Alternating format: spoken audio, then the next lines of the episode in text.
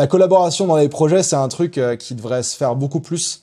Euh, et aujourd'hui, souvent, il y a beaucoup de gens qui sont, bah, ok, c'est mon projet, je le fais à fond de A à Z, c'est moi, je veux réussir tout seul. Et pour moi, en tant qu'indépendant, les, enfin, une des plus grosses erreurs que tu puisses faire, c'est d'être trop dans ton ego et de, de, de, dire je veux y arriver tout seul, tu vois. Tu vas perdre du temps, tu vas, ça va être, ça va être désagréable. Alors qu'en fait, ça peut être très cool.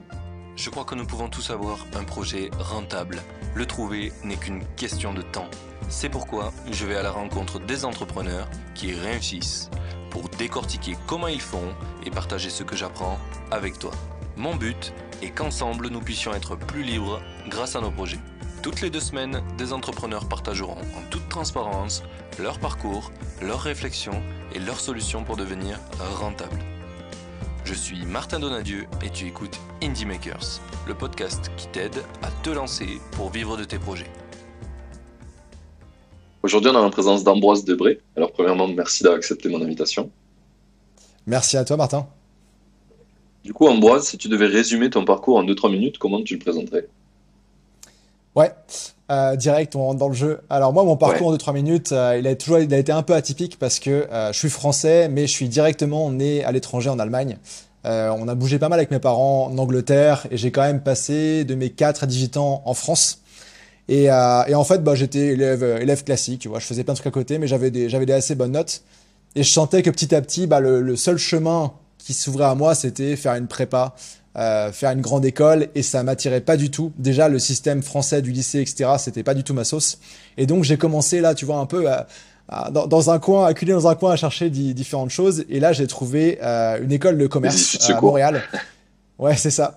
HEC Montréal, je me suis renseigné, j'ai été voir leur stand avec mon père à un assemblée d'étudiants, etc. J'ai postulé, j'ai été pris.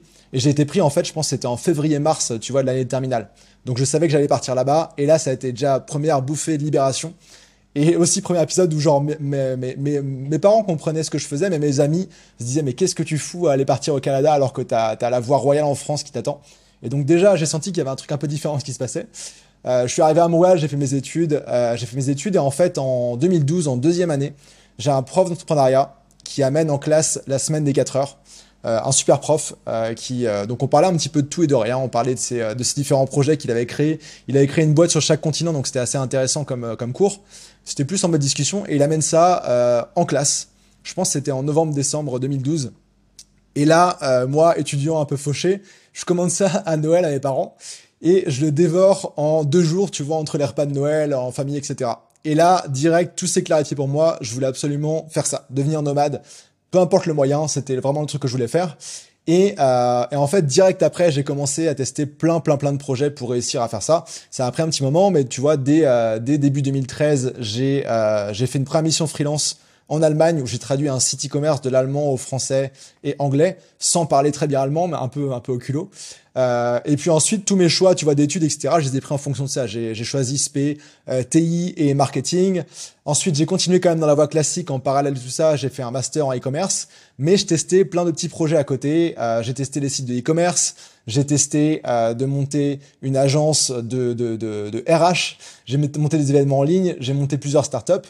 Et je me suis continué à me lancer en freelance. Tu vois, au début, c'était pas, c'était pas incroyable. J'ai gagné 2 euros l'heure au tout début. Et petit à petit, j'ai commencé à apprendre de mes erreurs, euh, trouver d'autres missions, changer de domaine, tu vois. J'ai commencé, j'étais traducteur, ensuite j'étais community manager, ensuite je créais, je gérais les sites WordPress pour m'amener finalement en fait aujourd'hui depuis en fait 2000, 2016 euh, je pense 2015 2016 à faire du growth marketing euh, donc qui est en gros la, la croissance de, de PME site e-commerce startup et, euh, et, donc tout ça, je le faisais en parallèle de ma voie classique. Tu vois, j'avais fait mon master, bonne note, etc. J'avais euh, j'avais été embauché par un des profs de master, mon prof de marketing, chez les Pages Jaunes à Montréal, où j'étais euh, catapulté chef de produit et growth marketer pour des énormes euh, applications et sites web qui avaient euh, parfois des millions de visiteurs par mois. Et je faisais mes petits A/B tests pour tester différentes choses. Mais on parle de ça le soir, le week-end, quand mes potes sortaient, bah moi je bossais ouais. sur les projets et je faisais différents trucs. Et donc, euh, en gros, mon parcours, c'est ça. Et donc, depuis 2017, j'ai quitté mon boulot et j'en ai pas eu depuis d'autres. Et euh, je suis bah, freelance toujours, donc en growth marketing. J'ai, euh, je suis nomade aussi. Donc là, tu vois, je suis en Thaïlande en ce moment. Je voyage en continu. On s'est rencontré d'ailleurs à Lisbonne il y a pas si longtemps que ça. Et, ça. Euh, et donc, j'ai monté plein de différents projets entre après mon premier départ en nomade, je suis revenu à Montréal monter une startup de course à pied avec deux amis à moi. Mais tu vois, toujours en étant freelance et c'est le freelancing qui finançait tout. même si on a quand même eu un, un good ride. Et puis euh, après ce projet-là, une fois qu'on a, en fait, ça n'avait pas décollé autant qu'on voulait. Euh, on pouvait pas assez bien se payer. Mes cofondateurs, ils avaient des, des, des, histoires de visa au Canada qui étaient un peu compliquées. Après ça, en fait, euh, j'avais continué d'alimenter mon blog sur le growth marketing, le voyage, le freelancing. Et en fait, après ça, j'ai commencé à lancer différentes choses. Je pense qu'on pourra en parler par rapport au freelancing et au nomadisme à partir de fin euh, fin 2018. Donc d'abord des conférences vraiment en mode lean startup. Après, interview consommateur dans des cafés. J'ai pris des cafés pendant un mois, je pense. Euh, et puis, euh, création de contenu, euh, sondage, prototype, MVP. Et puis aujourd'hui, donc, euh, je suis 10%, on va dire, de mon temps freelance en growth marketing pour des startups et e-commerce. Et 90% de mon temps formateur euh, pour aider des personnes à devenir freelance avec ce côté nomade aussi, à travers notamment un programme qui s'appelle Freemote et qui a été suivi aujourd'hui par plus de 200 personnes. Voilà, si je devais te faire un petit résumé euh, rapide, je pense que j'ai dépassé un peu le timing, mais euh, pas mal de trucs. Parfait, non mais c'est trop bien. Il y a plein, j'ai noté énormément de choses. Euh, on va pouvoir tout tout découler. Et je sais pas, je crois qu'on n'a pas fait exactement tout chronologique, donc on va voir comment on va faire. Mais ouais. il y, a, ouais, y a beaucoup trop de trucs. Il y a beaucoup trop de trucs. Comment ça se fait déjà? Tu as dit que tu étais né en Allemagne, tu avais des parents qui bougeaient dans plein de pays différents. C'était le métier d'un de tes parents qui faisait ça? Ouais, c'était euh, c'est mon père en fait qui est ingénieur et il bossait pour une boîte allemande et donc euh, il avait l'opportunité de partir, euh, etc. Il avait aussi un peu le voyage dans le sang et c'est ça. Et puis même tu vois après que je sois parti moi à Montréal et que je fasse ma vie, ils sont repartis quatre ans à Prague en expatriation. donc il y a ce côté-là, tu vois, mes, parents parlent plusieurs langues et ouais. Ouais, ça c'est un des trucs qui t'a donné le goût du voyage finalement? C'est ça, ouais, c'est clair. Je pense le, le fait de grandir là-bas, tu vois, mes, premiers mots que j'ai prononcés, c'était en anglais quand j'étais, euh, j'habitais en Angleterre, tu vois. Euh, on a continué à aller à la bibliothèque américaine quand j'habitais à Angers pour continuer à pratiquer. Tu vois, par exemple, moi, tous les Disney que j'ai eu, c'était toujours eu en anglais. Euh, et puis, bah après, j'ai pu partir aussi. J'ai fait pas mal d'échanges linguistiques, tu vois, en, les trucs classiques en Allemagne, en Angleterre. Je faisais allemand et anglais. Euh, et puis, à partir de 15 ans, tu vois, ça a commencé un peu à, devenir plus sérieux. Je suis parti euh, en échange deux ou trois semaines euh, en Chine tout seul à 15 ans, tu vois, dans une famille. Puis le correspondant est venu chez moi. Euh, le même été, je suis parti aussi en échange euh, aux US, euh, dans une famille, tu vois. Donc j'ai commencé à faire ça. Puis après, bah, Montréal, bah, j'étais déjà à 6000 km. Et puis, euh, tu vois, moi j'ai passé la, plus la moitié de ma vie euh, hors de France, en fait. Et c'est pas prêt de s'arranger pour l'instant. sur ça, je crois qu'on est vachement alignés. je te comprends tout à fait. Ok, donc je, je, pense que c'est vachement intéressant. Il y a un, un des trucs que moi j'ai remarqué beaucoup chez les entrepreneurs que je rencontre, ceux qui voyagent beaucoup, qui sont digital nomades, en fait, ils ont une ouverture d'esprit une capacité d'exécution bien plus forte que les gens qui restent chez eux. Parce qu'en fait, tu, ton cadre, il change pas et donc, du coup, tu remets pas autant de choses en question que quand tu bouges. Euh, donc, je pense que c'est un des trucs. Euh, j'aurais pas pu avancer aussi vite, je pense, si j'avais pas autant voyagé, tu vois. Ce qui est un peu. Ouais, puis t'es tout le temps. Euh, t'es tout le temps stimulé, tu dois tout le temps t'adapter. Et je pense que moi, tu vois, c'est un truc qui me manquerait, en fait, si j'étais sédentaire le truc de changer d'endroit tous les quelques temps et de devoir découvrir un peu comment ça se passe. Déjà, niveau productivité, à chaque fois, j'ai des idées de fou et puis c'est toujours des bonnes idées. Et, euh, et moi, ça me nourrit. Tu vois, si j'avais pas ça, en fait, euh, je sais pas, je pense que je travaillerais déjà beaucoup, beaucoup plus, beaucoup trop et je, m'ennuierais un peu dans mon, dans mon quotidien, quoi. Ouais, je suis d'accord. Je suis d'accord. Il y a un vrai, un vrai truc d'enfermement quand tu es entrepreneur où tu veux, tu veux tout faire pour faire grossir ton business, etc. Mais moi, j'ai remarqué personnellement qu'un des trucs clés qui fait que mon business avance, c'est en rencontrant d'autres gens et en arrêtant d'être bossé dessus à fond, en fait. C'est à ces moments-là où tu as des, des, espèces d'épiphanies. Euh, Bah ouais, la preuve, euh, quand on quand on s'est rencontrés, c'était un resto, tu vois, avec d'autres potes. Moi, j'ai rencontré aussi ce soir-là Thibaut, avec qui on collabore sur un projet maintenant. Euh, Alexa, elle est un étage au-dessus de moi à Chiang Mai, tu vois, qui était là. Enfin, c'est, c'est, nous, on fait ce podcast, tu vois, c'est, c'est ça aussi. Là. On n'est pas tout seul, en fait. On a chacun nos projets, mais on s'aide, on s'alimente, on s'entraide, et ça, c'est cool. Oui, ça c'est grave cool. du coup, Alexa, pour ceux qui ne savent pas, elle sera dans le podcast, euh, le, podcast d'après, de la semaine d'après. Ne vous inquiétez pas. Mais euh, et Thibaut, euh, pour la référence, Thibaut, c'est Thibaut Houdon que j'ai eu dans le podcast il y a très très longtemps, je pense il y a un an et quelques. Que j'ai rencontré pour la première fois en même temps que toi. du coup, ah ce qui était très drôle en, réel. Mais ouais, il y a, y a, y a un putain d'avantage à faire ça et c'est Actuellement, là, le un super bon exemple que j'ai, c'est euh, l'application que j'ai, CapTime. Euh, elle faisait mm. un peu de revenus pendant longtemps. Et euh, à Madère, il y a un mec qui voulait venir en colloque dans ma villa que je louais. Et euh, je parle avec lui, et en fait, lui, il bosse sur des applications de fitness euh, en, en, Hollande depuis je sais pas combien de temps. Et, et, du coup, je parle avec lui, il me dit, mais ton application, il y, a des, y a plein d'utilisateurs. Oui, les gens, ils râlent pas pour payer 2,50€ Non? Il me dit, ben, mets-la à 30 euros par an. Je dis, ah, quoi? Mais jamais de la vie, je paye ça, moi. Il me dit, essaye, mec, essaye, tu sais pas, je suis sûr que ça marche. Je dis là, ok. Et du coup, j'ai essayé, là, depuis janvier, je l'ai mis, c'est pareil, la conversion. Ça n'a rien changé. bon.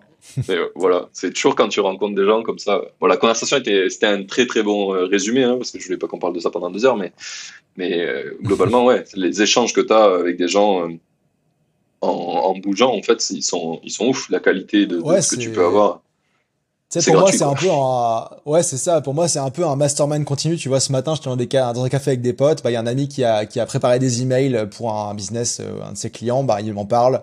Euh, Alexa, j'ai des questions de pub. Bah, on est au même café, je lui pose directement et on s'échange, on se challenge tout le temps, tu vois. Et euh, ça, c'est vraiment cool. Ouais, carrément. Du coup, pardon. je vais m'étouffer en même temps. Euh, on, est parti un peu dans tous les sens. On, a parlé un peu du voyage, parce que c'est un sujet qui nous touche tous les deux et que j'ai pas beaucoup abordé dans ce podcast, donc j'avais cœur d'en parler.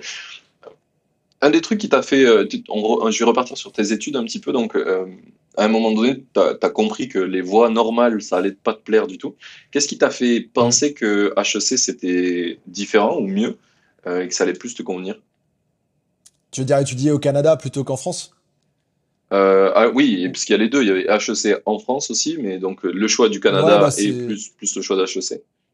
Ouais, bah HEC, en fait, c'est enfin, en France, il y a HEC Paris, etc. Mais en soi, des HEC, euh, c'est un nom assez générique qu'il y avait euh, il y a longtemps. Ça veut dire haute, haute études commerciales. Et donc, il y en a en Suisse, il y en a au Maroc, il y en a en Belgique, etc.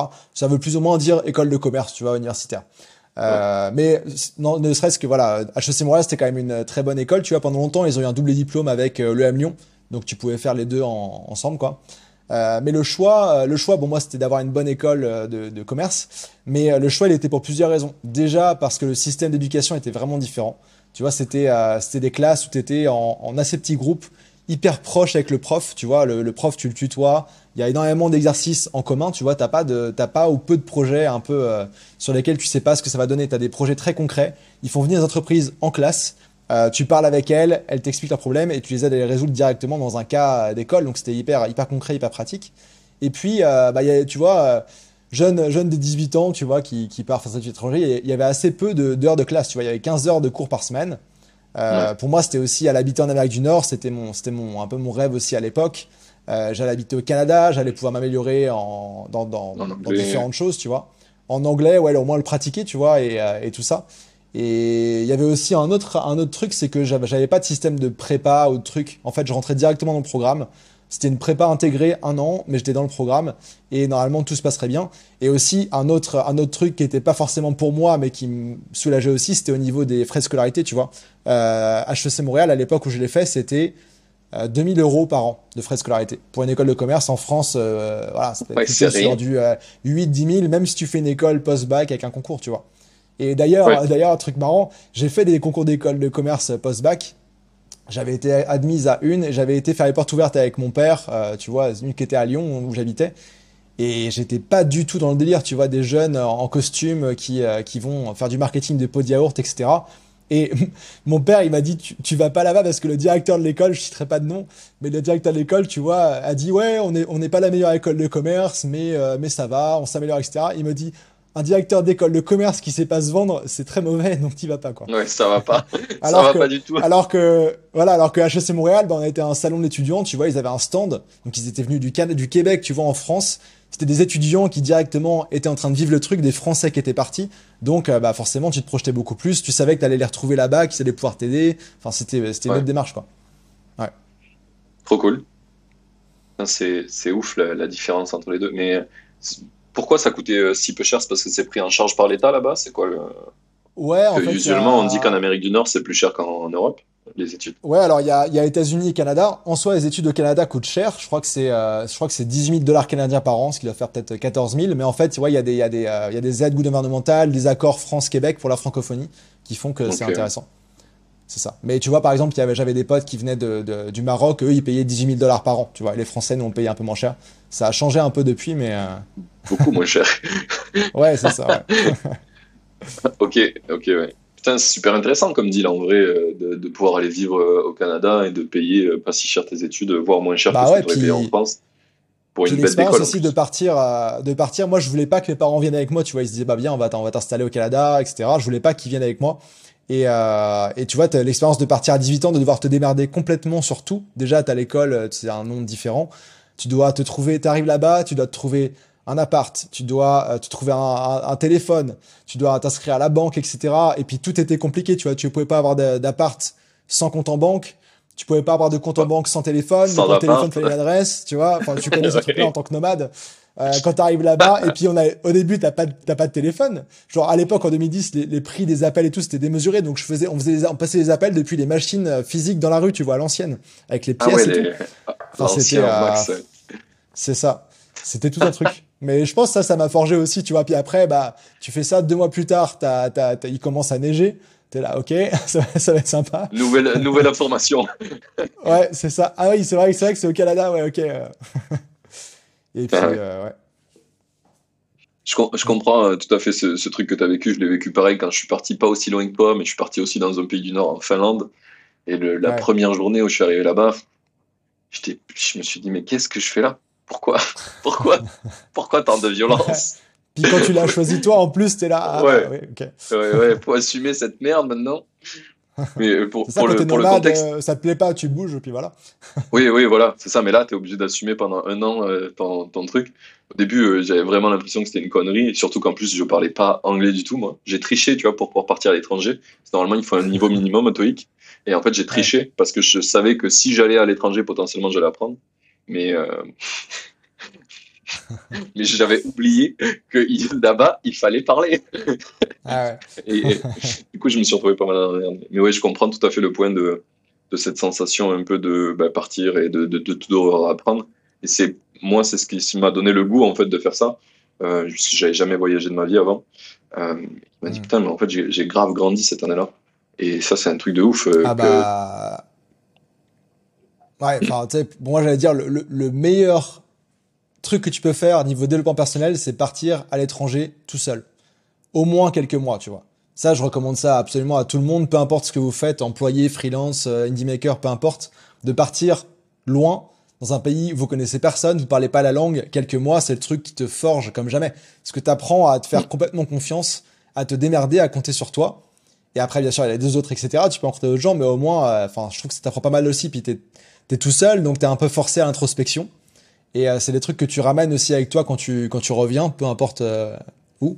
Et euh, ouais, non, carrément.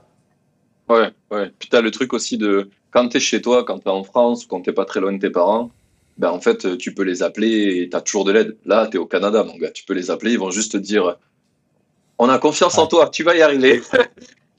C'est ça. On peut pas c'était- venir de suite là. Ouais, tu sais, moi je savais pas, enfin je savais pas cuisiner, je savais pas quel médicament prendre quand j'avais une grippe ou des trucs comme ça. Enfin, faut que t'apprennes tous ces trucs-là, quoi. Ouais, Et, ouais. euh, Ah, C'est l'école de la vie en, en accéléré. On est d'accord, mais il y a, C'est ça. pendant longtemps, euh, je disais que si on- il y avait un truc à refaire dans l'école, ça serait forcer les gens à être obligés de partir à l'étranger. Tu vois, parce que c'est formateur de ouf. Euh, et c'est bien mieux que foutre. Le service militaire avait cet usage un petit peu à un moment où les gens partaient de chez Mm. eux pendant longtemps, etc. Mais c'est quand même un, un peu pas ouf que ce soit militaire. Juste le fait de forcer les gens à aller à l'étranger, ça serait, ça serait vraiment ouf. Que ça soit en études Ouais. ou pas, hein. si tu fais pas d'études, que tu sois obligé de le faire, mais en service civique ou en bosser pour une entreprise ou un truc, mais que ça soit mandatory, quoi. Ça nous rendrait Ouais. bien plus intelligents en tant que société, je pense. c'est Plus empathique aussi. Ouais. Ça m'a fait penser à. C'est dans une, c'est dans une musique d'Orelsan, je crois, où il dit euh, quand tu vas à l'étranger, c'est toi l'étranger, un truc comme ça. Et tant, tant que t'as pas vécu à l'étranger, tu t'en rends pas compte. Tu t'as facilement des gens qui sont plus ou moins racistes dans, ta, dans, dans ton entourage quand tu vis en France. Et en fait, c'est un truc assez normal. Et quand tu vas à l'étranger, ben, tu te rends compte que ben, ça, tu peux être aussi cette personne-là qu'on n'aime pas. Moi, je l'ai vécu en Finlande justement parce que j'étais un peu bronzé, tu vois, et toutes les meufs. Euh, euh, finlandaise par exemple, elle, même pas à me parler, tu vois. Genre en mode, tu, n'es même pas une possibilité dans notre monde, tu vois. Je suis là, ah ok, ah c'est ça. Salut. D'accord. sympa, sympa. Mais, mais voilà, mais euh, en tout cas, je pense que le voyage c'est un gros gros sujet. de toute façon, c'est un de tes sujets favoris, donc c'est pour ça que je voulais qu'on, l'aborde ensemble. Euh, mais on va pour un peu un un peu aller sur plusieurs trucs. Déjà, par rapport à l'école, il y a une dernière question que j'avais, c'est est-ce que tu t'es dit à ce moment-là où tu devais choisir que tu avais l'opportunité de ne pas faire d'école et directement devenir freelance ou monter tes business, ou c'était même pas une idée concevable à l'époque? Eh ben écoute, euh, franchement, je... pourtant j'avais mon grand-père qui était, bon, il avait repris l'entreprise, donc un peu entrepreneur, euh, mais il avait fait plein de trucs, tu vois, il avait monté un, organisme de financement pour entreprises dans le nord de la France, j'avais été faire un stage là-bas, etc. Donc j'avais quand même mis un peu le pied là-dedans. Mais euh, non, ça me paraissait tellement, tellement loin de, de, moi et de ce que je savais faire que pas du tout. Euh, J'étais vraiment dans le moule, tu vois, genre t'arrives, t'arrives, j'avais au lycée, voilà, t'as des bonnes notes. J'hésitais vraiment entre tout, tu vois. J'étais en S, SPMAT, je pouvais faire un peu ce que je voulais. Euh, J'hésitais entre médecine, ingénieur ou commerce, tu vois, carrément. Euh, j'avais fait, j'avais vu une concert de rotation, j'avais fait des tests, machin. Puis en fait, euh, oui, effectivement, j'avais un profil un peu généraliste. Bon, qu'est-ce que ça veut dire, voilà. Et non, il me fallait, je pense qu'il me fallait quelque chose au début pour me guider et me challenger. Et euh, ouais, tu vois, avec le recul, je suis super content d'avoir d'être parti et d'avoir fait ces études-là au Canada. Je sais pas ce que je serais devenu, tu vois, si j'avais fait des études en France, hein, honnêtement. Je sais pas. ouais, bah, je pense que tu peux toujours faire des trucs bien hein, en restant en France, mais en fait, euh, tous les gains que tu as eu, l'ouverture d'esprit, de partir à l'étranger, etc., bah, ça, accélère, euh, ça accélère ton développement euh, personnel. Quoi. Donc, du coup, bah, tu serais peut-être devenu freelance, mais que dix ans plus tard, tu vois, si c'était vraiment ce que ça, tu devais faire. C'est pas du tout la même façon de penser non plus, le, les, les, le business, les affaires aussi au Canada. C'est beaucoup plus entrepreneur. Tu vois, au Canada, de base, tout le monde est auto-entrepreneur. Genre, t'as pas à t'inscrire, tu l'es de base. Et donc ça, ça change tout. Tout le monde ah a des bah petits trucs. Euh, tout le monde monte des petits trucs, c'est facile. Euh, tout le monde a plein de projets, d'un de, de, petit peu tout. Et euh, ça, ça change, ça change tout. Et encore, tu vois, le Québec, c'est pas le plus entrepreneur au, Canada ou en Amérique du Nord. T'as encore d'autres provinces. Mais déjà, tu vois, t'as un, un shift. moi, j'avais des potes, même en études, qui commençaient à monter des, des, des, des, des projets, des business. Tu vois, comment, comment je testais les trucs. Maintenant, c'est des boîtes qui ont levé, je crois qu'ils ont, ces potes-là, ils ont levé, je crois, 20 millions d'euros il y a quelques temps. Enfin, c'est des gros, gros trucs. Tu vois, ils étaient avec moi en cours, on, on faisait nos trucs et il était dans ce entrepreneuriat aussi avec euh, où j'ai il a apporté la semaine des 4 heures, tu vois. Donc euh, tout était possible en fait. Et pourtant, tu vois, tu, tu, vas dire, tu, tu me disais ouais, est-ce que tu devrais entrepreneur si t'avais pas fait ces études-là, etc. Moi, je suis arrivé à Montréal au début, tu vois, j'étais j'étais dans des assauts euh, de réseautage, des trucs comme ça. Je savais que je voulais faire des trucs en plus. J'étais genre à des réseautages en costard cravate à 18 ans, avec, je savais rien faire. Je savais rien vendre. On était là comme comme des cons en fait à, parler, tu vois, se sentir un peu important. J'étais intéressé par faire de la finance, machin. Mais en fait, quand j'ai eu, quand j'ai découvert Semaine 4 heures, que j'ai pris cours d'entrepreneuriat, ça, il y a eu un switch. Et je dis non, c'est pas, c'est pas possible, tu vois. C'est pas, c'est pas moi. Euh, je veux pas faire ça. Je veux pas aller passer des, des faire de la finance. Au début, j'avais un peu le rêve de trader à New York. Je me renseignais là-dessus parce que c'est pas loin. Tu vas là-bas, tu vas là-bas une semaine en vacances. Tu vois les mecs à Wall Street, etc. Mais en fait, euh, le quotidien de ça, c'était pas du tout moi, quoi. Ouais, je comprends, je comprends tout à fait. C'est un des trucs. Ça appelle forcément parce que tu es dans ces genres d'écoles qui poussent à aller vers des jobs euh, qui payent bien comme ça. Donc forcément, c'est un peu le, le rêve facile, tu vois. Et après, quand tu te poses vraiment la question, euh, là, tu te dis, bah non, en fait. c'est pas du tout ce que je veux faire. C'était quoi le premier projet que tu as lancé? Eh ben écoute, enfin, je te disais, la première chose que j'ai essayé, c'était en fait de trouver, de prendre une mission. C'était une mission slash stage freelance euh, en Allemagne là. Donc où euh, c'était via une asso dans laquelle j'étais qui s'appelle l'ISEC qui trouve des stages euh, à l'étranger. Euh, et, euh, et du coup, je suis parti là-bas. C'était en début 2013 pour traduire ce site allemand. Et ce qui était cool en fait, c'est que ce site allemand c'était un site de e-commerce. Donc bah, de base, j'étais dans j'étais dans du Magento avec du HTML. je fallait que je me débrouille. Je parlais pas très bien allemand, tu vois. J'avais un niveau bah, lycée, collège. Euh, et, euh, et je, je, me suis débrouillé quoi. Direct, j'étais là-dedans dans le bain. Et il voulait quelqu'un qui parlait français, qui parlait un peu allemand. J'ai fait ça. Et donc ça, c'était le premier projet. Euh, le, premier, c'était le traduire en allemand. Et tu as, bah, fait ton stage de là-bas. le traduire en français, pardon. C'est ça. J'étais en Allemagne, j'étais à Jena, c'est une, une petite ville, euh, c'est une petite ville à côté de, enfin, 2-3 heures de route de Berlin, tu vois. Euh, j'étais là-bas. et, euh, et, après, juste, juste après ça, bah, je suis parti en échange d'Argentine, tu vois, c'était prévu. Et donc là, bah, j'ai fait différents trucs aussi. Bah, j'étais en échange, donc j'ai beaucoup voyagé en plus. Euh, ça, c'était un, une belle expérience aussi, tu vois, de vivre dans un pays longtemps euh, autre, enfin dans une autre culture, tu vois. Amérique latine, Argentine, c'est un autre monde encore. Euh, c'est là que j'ai appris aussi euh, à parler pas mal espagnol. Ensuite, je suis rentré à Montréal. Euh, je suis rentré à Montréal et puis bah, j'ai continué à prendre quelques missions freelance. En fait, j'en ai toujours pris un peu. J'en avais une. Ma deuxième principale, c'était à l'été 2014. Tu vois, entre mon bachelor et mon master que j'avais quand même continué. Euh, j'ai monté quelques assos étudiants. Bon, c'était pas des projets entrepreneuriaux, mais ouais, ça, ça, me permettait de valider différentes choses. Ça peut. Et en ça fait, peut j'ai beaucoup. Ouais, bah en fait, j'ai beaucoup appris là-dedans et c'est comme ça que j'ai découvert le, le growth marketing et le marketing digital. Parce qu'en fait, j'organisais des événements euh, d'entrepreneuriat, donc à, à HEC Montréal. Et euh, bah déjà, fallait que je trouve, euh, fallait que je trouve des speakers euh, qui étaient intéressants, tu vois. Donc, je démarchais les CEO de startups locales. Et ensuite, fallait que je boucle les salles, fallait que je gère la logistique, etc. Et en fait, c'est là que j'ai appris, tu vois, j'avais, euh, je me souviens, un premier gros événement, j'avais une salle de 230 personnes, le gros amphithéâtre de l'école, tu vois. Et euh, fallait que je remplisse cette salle-là. Je me suis dit, ok, comment je vais faire, tu vois, genre, on avait une page Ouais. Facebook avec, euh, bah, tu sais, tes potes qui like la page parce que tu leur demandes, en vrai, ouais, ils vont- 20 ils vont pas venir et payer.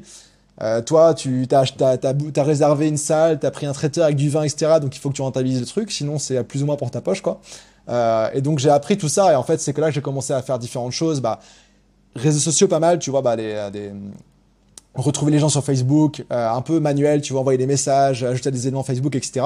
Mais aussi reverse engineer un peu euh, pour trouver les adresses email de tous les gens de mon école sur Facebook.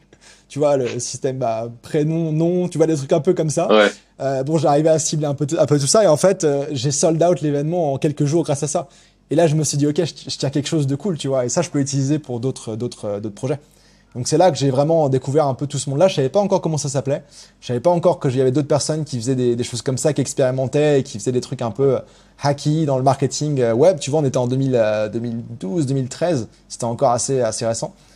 Et, euh, et donc j'ai commencé à appliquer ça dans mes missions freelance aussi pour différentes choses.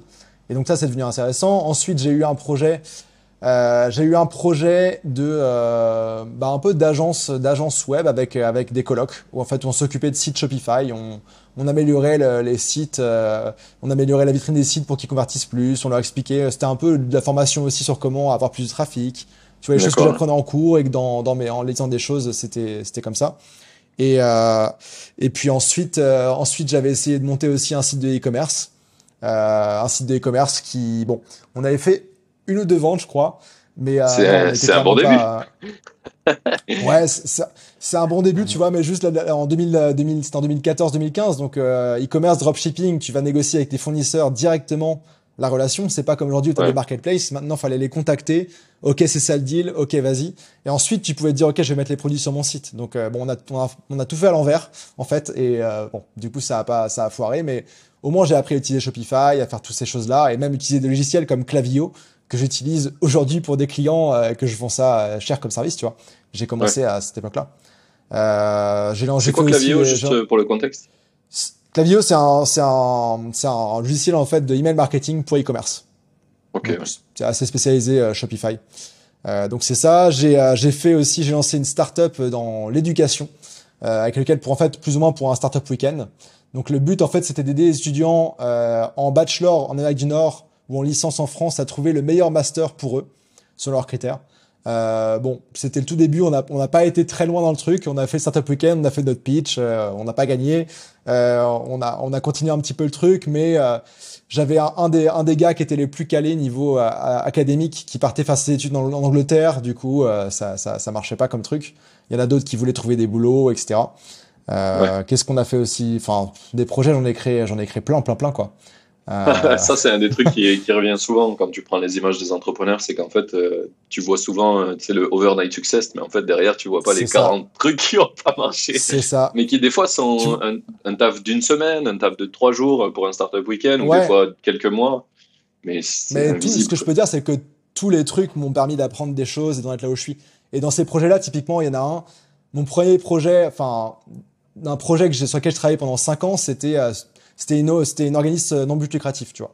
C'était des événements de e-commerce à Montréal, ça s'appelle toujours d'ailleurs euh, MTL plus e-commerce. C'était en anglais et c'était le CEO d'une startup dans laquelle j'avais fait ma deuxième euh, mission freelance, qui était euh, aussi dans le e-commerce, qui avait monté ça parce que lui, il avait passé du temps à New York, etc., monté des boîtes, et il voyait qu'il manquait quelque chose. Et donc à la base, c'était un événement vraiment à la bonne franquette, dans des accélérateurs de start-up, dans des salles où il fallait qu'on monte les chaises, on allait acheter de la bière, de la bière aux petites supérettes du coin. On n'avait pas de permis d'alcool, on n'avait pas de compte en banque, on n'avait rien. Et, euh, et, je suis arrivé là et j'ai vu le potentiel du truc et j'ai mis en place tous les systèmes marketing que je pouvais. Réseaux sociaux, euh, newsletter, on a repris notre site, on avait, il y avait déjà une belle communauté, tu vois, et on a grossi et on a, on a, on arrivait euh, même un an après à attirer des énormes speakers euh, américains, anglais. Tu vois, on a eu euh, Marc Roberge qui est le, le, le, le, qui est un prof à, qui est prof à Harvard, qui a écrit le best-seller Sales Acceleration Formula, qui a, qui était chef du revenu chez HubSpot pendant longtemps. Enfin, tu vois, des grosses, grosses pointures qu'on faisait venir des US, d'Angleterre, etc. Mon mentor de growth marketing, j'ai fait venir de Londres, puis après de Californie. Euh, et tu vois, à la fin, on faisait des, on faisait des salles de 300 euh, personnes au Palais des Congrès, euh, sold out tous les mois, quoi. Donc j'ai appris beaucoup de choses sur euh, sur le marketing, tu vois, le, le, fait de faire des, des codes promo, des prix early bird, euh, de, et puis le service augmentait, tu vois, on devait gérer aussi, on amenait des meilleurs des meilleurs vins, des meilleurs traiteurs. Euh, des sponsors, sponsoring euh, et tout ça, des pubs. J'ai commencé à faire des pubs Facebook dans ce projet-là, tu vois. Même si c'était un non-profit. Mais tout ça, et deux autres projets avant de passer à la suite, je pense, euh, marquants, c'était que justement, avec ces événements-là, plus ceux que j'avais fait pendant mes études, beaucoup de gens commençaient à me demander bah, comment tu fais pour être sold out à tous tes événements? C'est quoi ton secret, tu vois? Et donc là, je me souviens, c'était, je crois que c'était le week-end de, de, Thanksgiving au Québec, là, donc ça va être en novembre, un truc comme ça. Euh, octobre, novembre, et, euh, et en fait, je me suis dit, ok, il faut que j'écrive, faut que je mette ça sur papier, tu vois. Et j'ai, en une après-midi, one setting, j'ai écrit, pondu un article de blog de 8500 mots. Putain, comme ça. Ouais. en anglais, sur, sur comment faire les événements, avec toutes les étapes, machin, etc. Je suis quelqu'un, je raisonne assez euh, en forme de plan organisé, et tout était là. Et donc, je publie ça. En fait, bah, j'avais un blog, que j'avais un site que j'avais fait un peu comme projet pour jouais au WordPress, tu vois, c'était un peu mon CV, euh, suis mes aventures, etc. Et donc là, je dis OK. Et je toujours le trouver, l'article Ouais, ouais, ouais. Alors après, pour du SEO, je l'ai séparé en plusieurs euh, articles parce qu'il était imbuvable, mon truc. Mais ouais, ouais, il existe toujours. Et en fait, euh, et en fait, à partir de là, j'ai commencé à bloguer toutes les semaines, toutes les semaines sur un sujet. Je fais ça pendant un an et demi, je pense. Même quand j'étais devenu nomade, tu vois, euh, j'ai continué. Euh, j'ai pas mal d'anecdotes de moi qui essaie d'écrire mes articles de blog depuis une boîte au, Vietnam, parce qu'il y avait le Wi-Fi que là-bas en 2017, ou depuis l'arrière d'un bus au Laos, tu vois, des trucs comme ça. Et euh, voilà, la création de contenu, euh, personal branding, me mettre de l'avant, etc. aussi. Avec la partie growth hacking, c'était vraiment ma, marque de fabrique à la base. Je faisais des conférences là-dessus à Montréal, j'étais invité. Euh, j'ai même fait premier podcast à cette époque-là, tu vois, en 2016, je pense. Podcast en, anglais en plus, c'est bon, je parle bien anglais, mais c'était quand même un challenge. Oui. Et, euh, et, mon blog, en fait, il a évolué, il m'a toujours suivi et j'ai toujours créé du contenu, en fait, depuis 2015, je pense, 2015-2016. Et quand j'ai commencé à devenir nomade, c'était, bah, je faisais des articles de blog genre How to become a digital nomad, tu vois, et j'expliquais tout le truc après le freelancing. Et en fait, c'est même ça qui a amené au final à ce que je fais, c'est que euh, eh ben j'ai vu que j'avais ma startup etc. J'avais un peu ralenti, mais j'ai vu qu'en français il y avait très très peu de bon contenu sur le freelancing et le nomadisme. Et donc fin 2018, je teste le truc, j'organise une conférence à Montréal comme je savais faire mes événements, tu vois. Fin 2018 avec des potes nomades qui étaient de passage au Québec. Euh, Benoît, mon pote qui est devenu nomade parce que je l'avais encouragé aussi et qui est aujourd'hui au Brésil, tu vois. Et euh, Alex MG on the go qui était déjà formateur dans le monde de la vidéo à l'époque. On fait une conférence, on est sold out aussi, 80 personnes. On avait fait de la pub Facebook et tout ce qu'il fallait. Euh, genre ambiance de folie. En décembre à Montréal, il neige, tu fais une conférence nomadisme, t'es le roi du monde, quoi. Tout le monde te parle, tout le monde a les étoiles dans les yeux, tu vois, veut partir, ah il y a l'hiver qui arrive. Et du coup, euh, ça m'a amené vers ça en fait. Et après, j'ai commencé à créer du contenu sur le freelancing, le nomadisme, mais en français. Parce qu'en anglais, il y avait déjà beaucoup de trucs, mais en français, il y avait pratiquement rien. Il y avait rien. Il y avait le podcast euh, de Stan Leloup, Nomad Digital. Euh, il y avait quelques trucs de freelance, mais ça, ça volait pas très haut, quoi. Et on est pas mal à s'être lancé à cette époque-là, d'ailleurs, euh, sur le freelancing. Tu vois, il y a, je crois que Alexis Minkela, il a commencé à cette époque-là, avec Tribu 1D. Euh, il y a, il y a, il y a différentes personnes qui sont lancées à ce moment-là. Il y en a, il y en a qui ont plus de projets, qui ont arrêté, qui sont passés à autre chose. Mais tu vois, c'était, c'était ça. Et la création de contenu, ça m'a toujours appuyé tous mes projets que j'ai fait, quoi. Même dans ma startup dans la course à pied après, bah, on avait, j'avais monté un système de, d'interview de, coureurs qui est devenu viral, tu vois. Euh, enfin, des trucs, euh, bref. ouais, ouais, je comprends, je comprends. Pas mal de projets, quoi. mais, mais le, la création de contenu, je trouve, c'est un sujet vachement intéressant où on a, il y a beaucoup, je pense, qu'il reste beaucoup à faire dessus parce que euh, bah, soit c'est mal compris, soit c'est mal utilisé, soit c'est, il y a plein de choses où tu te rends pas compte en fait du pouvoir que ça.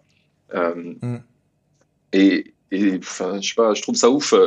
Une, une, des comparaisons souvent que je prends, c'est euh, euh, les gens qui ont par exemple un SaaS ou un produit, n'importe lequel, et qui font de l'ADS. Donc à chaque fois que tu mets un euro, ça te rapporte 2 euros, par exemple. Et du coup, c'est du mm. temps, c'est de l'argent que tu es obligé de mettre pour avoir un potentiel revenu. Et ça ne scale pas toujours à l'infini. Au bout d'un moment, tu plafonnes et ton, ton coût d'acquisition, il augmente. Et enfin, tu dois du coup remettre beaucoup d'énergie là-dedans. Et souvent, la meilleure solution, c'est de passer comme des gens, euh, passer par des gens comme Alexa et des agences qui sont spécialisées là-dedans et qui vont te faire une stratégie plutôt que le gérer toi parce que c'est un taf à plein temps. Alors que je trouve que la création de contenu, c'est beaucoup plus personnel et ça peut être tout aussi, euh, tout autant te rapporter de, de, de, de, clients en fait potentiels, voire euh, des fois plus parce qu'en fait, tu vas avoir, euh, si euh, je prends l'exemple de Johan Lopez, là, il n'y a pas longtemps, il, tu vois, il lance des nouveaux trucs. À chaque fois que tu lances un nouveau truc, en fait, tu as une espèce de, de, snowball effect, tu vois, de, de, ce que, déjà tout ce que tu as fait. Et du coup, dès que tu lances un mhm. nouveau truc, en fait, il est, il est direct pris dans, le, pris dans la boule de bah neige, quoi. Et, et, je trouve que ça, c'est fabuleux. Ouais, t'as ouais, as ton audience qui te, qui te suit, peu importe si tu changes de projet, si tu fais ça en ton nom, tu vois. Ta confiance, elle se transfère en tes projets suivants. Et euh, moi, c'est pareil, tu vois, j'ai, enfin, ma marque à la base, j'étais euh, étudiant en e-commerce qui lançait des projets un peu random à droite à gauche. Après, j'étais vraiment freelance. Après, j'étais, euh, enfin, tu vois, ça, ça m'a suivi dans les projets jusqu'à maintenant. Et il y a des gens qui sont abonnés à ma newsletter depuis que j'ai lancé, je pense, en 2016. Wow. Donc, typiquement, un exemple. Mathieu, Mathieu, un pote qui était avec moi au collège, lycée à Lyon. On s'était pas parlé, etc. depuis des années. Il était dans ma liste email. À la base, elle était en anglais. Donc, j'ai filtré à la main tous ceux que je savais qui parlaient français pour les mettre dans une liste email français. Tu vois, j'ai fait le truc. Il a suivi dans ce transfert-là Mathieu, un des huit premiers bêta-testeurs de ma formation Freemote. S'il n'avait pas rejoint, j'aurais peut-être pas suivi, poursuivi le projet, tu vois. Et aujourd'hui, il s'est lancé en freelance. Première année en freelance, 110 000 euros de chiffre d'affaires. Tu vois? Comme quoi, exemple random de personnes comme quoi ça te suit ta marque et comment te quitter. Enfin, quand c'est toi, c'est ça. Et tu vois, autre exemple, bah, mon pote, euh, mon pote Alex Viseo, euh, qui, qui, qui, était influenceur voyage, euh, qui d'un coup, tu vois, bah, enfin pas d'un coup, mais se, se, reconvertit dans le personal branding, bah, son, son compte Instagram, euh, le contenu change, YouTube, contenu change, il y a des gens qui sont pas contents, etc. Mais direct, son projet d'école, parce que c'est toi, c'est ton audience, c'est la relation qui est importante, tu vois. Et tu vois, tu parlais de pub versus contenu. Moi, je pense que la réponse, elle se trouve sûrement entre les deux. Parce que si tu fais que de, que de la pub, bah, il manque peut-être cette relation de confiance. Ça dépend ce que tu vends. Mais euh, bah, typiquement, pour des formations en ligne, tu peux faire des pubs, mais si tu n'as pas de contenu derrière euh, pour euh, que les gens prennent confiance en toi, qu'ils voient ta façon de parler, etc., s'ils vont écouter une formation de 20 heures où tu parles devant ton écran et qu'ils t'aiment pas, en fait, bah c'est pas cool. et as, moi je vois des personnes, euh, voilà, la relation de confiance, ça peut prendre euh, des semaines pour certains, voire des mois ou des années pour d'autres. Et ça, c'est important. Euh, et, le, et je pense que le contenu, tu peux aussi beaucoup éduquer sur ce que tu fais, expliquer comment ça se passe, et puis aussi comme levier de croissance, tu vois, bah je pense à, moi je pense par rapport à ça, je pense à Guillaume Aubèche, je sais pas si tu l'as eu sur ton podcast, c'est un pote à moi, euh, qui lui, bah lui, voilà, tu sais, moi dans le monde du growth marketing, je me dis c'est qui, c'est qui ce Français là qui fait du contenu en, en anglais euh, dans le growth marketing, qui, qui, cartonne et tout ça, mais il avait tout compris au, au game du contenu euh, à l'époque, tu vois, dans les groupes Facebook, les guides en Google Docs, etc., les, les petits outils, enfin tous les trucs quoi. Et la preuve, ça a plutôt pas mal marché quoi. ouais, ouais, je pense que ça, on peut dire ça, ouais, ça a plutôt pas mal marché. Et ouais, il y, a, y, a, une vraie. Euh, d'ailleurs, je sais pas, euh, euh, c'est quoi leur pourcentage d'acquisition payante à, à l'époque On n'en avait pas parlé. Mais c'est un sujet bah, intéressant. Je crois qu'ils. Je crois, je crois qu'ils en faisaient pas il y a, ils en avaient pas il y a un an. Je suis pas sûr qu'ils en fassent encore maintenant, tu vois. Ils sont vraiment dans le marketing très, très naturel, très contenu. Et tu vois, je lui parlais de, je sais plus quand on était au Mexique il y a un an, on parlait de, de, de je parlais de programmes d'affiliation, de différents programmes, etc. Pour lui, il disait si tes, si tes clients aiment ton produit, ils vont le recommander sans être rémunérés, tu vois. Enfin, très, très, très naturel comme approche. Et, euh, ouais, je, suis d'accord avec lui. En plus, je trouve que l'affiliation, ça, ça pervertit un petit peu la relation que va avoir ton client qui recommande et aussi à qui il recommande. Dans le sens où si toi Mhm. tu l'as acquis grâce à la confiance, en général, c'est bien de continuer via la confiance. Donc, ça veut dire que quelqu'un le recommande et qu'il y gagne rien. Ouais. Tu vois, il y a juste une relation de confiance. Si d'un coup il, dit Ah ouais, mais en fait, euh, tu m'as recommandé, Ouais. mais en échange, tu as gagné X, ça, ça veut dire que tu le fais peut-être pas pour les bonnes raisons. Tu vois, donc tu, tu casses un peu le, la Mhm. nouvelle personne qui vient, elle n'a pas autant de confiance que la première. Quoi. Bah Donc- ouais, faut, faut bien le faire. Et tu vois, je travaille justement sur un projet comme ça, euh, de, de ce type-là avec, avec Thibaut. Euh, en fait, moi, j'ai remarqué un problème dans, tu vois, c'est un peu encore un side project à, à côté. J'ai remarqué un truc, c'est que des personnes veulent se lancer en freelance, il y en a qui, qui veulent apprendre un métier, qui savent pas par où commencer. Et quand tu es dans ce cas-là et que t'es pas dans ce monde des formations, etc., que tu connais pas les gens, ça peut paraître très. euh, T'as plein de formations, tu te dis, est-ce que je, est-ce- ouais, un marché immense, c'est qui, qui, à qui faire confiance, euh, est-ce que je vais pas me faire arnaquer, est-ce que je vais vraiment avoir de la valeur, un tour sur investissement, etc. Et en fait, euh, avec Thibaut et d'autres formateurs, on, on a créé là, un, on a créé un site qui s'appelle formationfreelance.com, formation au pluriel.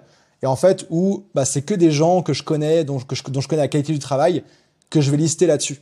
Et on a un système justement de, de, de, de commission entre nous, mais c'est très naturel, tu vois, comme truc. C'est par exemple à la fin de la formation de Thibaut, euh, Docstring, il va y avoir une vidéo de moi qui présente, bah voilà, t'as su une formation pour acquérir une compétence. Si tu veux te lancer en freelance, je peux t'accompagner. Thibaut me fait confiance, je lui fais confiance, tu vois. Et c'est très naturel comme bien. truc. Et je pense qu'il y a vraiment des super opportunités à, pour tout le monde parce que moi, j'ai des personnes qui commencent ma formation freelance, ils, ont besoin de se former un métier. Bah, si pour eux, euh, programmer en Python, c'est le bon truc, bah, je les envoie vers Thibaut. Parfait. Et je sais qu'il prendra bien soin d'eux et qu'ils vont, ils vont apprendre ça. Si Thibaut a des personnes qui veulent se lancer en freelance, il me les envoie. Et puis dans tous les domaines, tous les métiers en fait freelance quoi. Et donc ça, je pense que ça peut être bien fait. Et je sais, c'est vrai que ça peut être un peu. euh, si c'est ta, si c'est ta source de revenus principale en fait, je pense que là c'est perverti, forcément. Ouais. Euh, mais pour, pour Thibaut et moi, ça, reste, ça, ça restera toujours une, bah, une partie euh, minime de, de ce qu'on fait quoi. Nous, on est formateurs et justement, tu vois, c'est c'est là-dessus qu'on met notre focus. Par contre, si on peut recommander d'autres formateurs et être euh, récompensé pour ça, avec le côté confiance, label, tu vois, bah, c'est top. Oui, oui, carrément, carrément. Après, je pense qu'il y a une différence notable entre est-ce que c'est un autre client qui te recommande, qui lui avait pas d'intérêt économique et d'un coup il a un intérêt économique, alors ou alors c'est un autre euh, freelance, enfin quelqu'un qui est aussi dans le business qui, qui, qui recommande. Je pense qu'il y a une il y a une, Ouais. une appréhension différente de la, la personne qui reçoit le, le, le, le truc d'affiliation, quoi.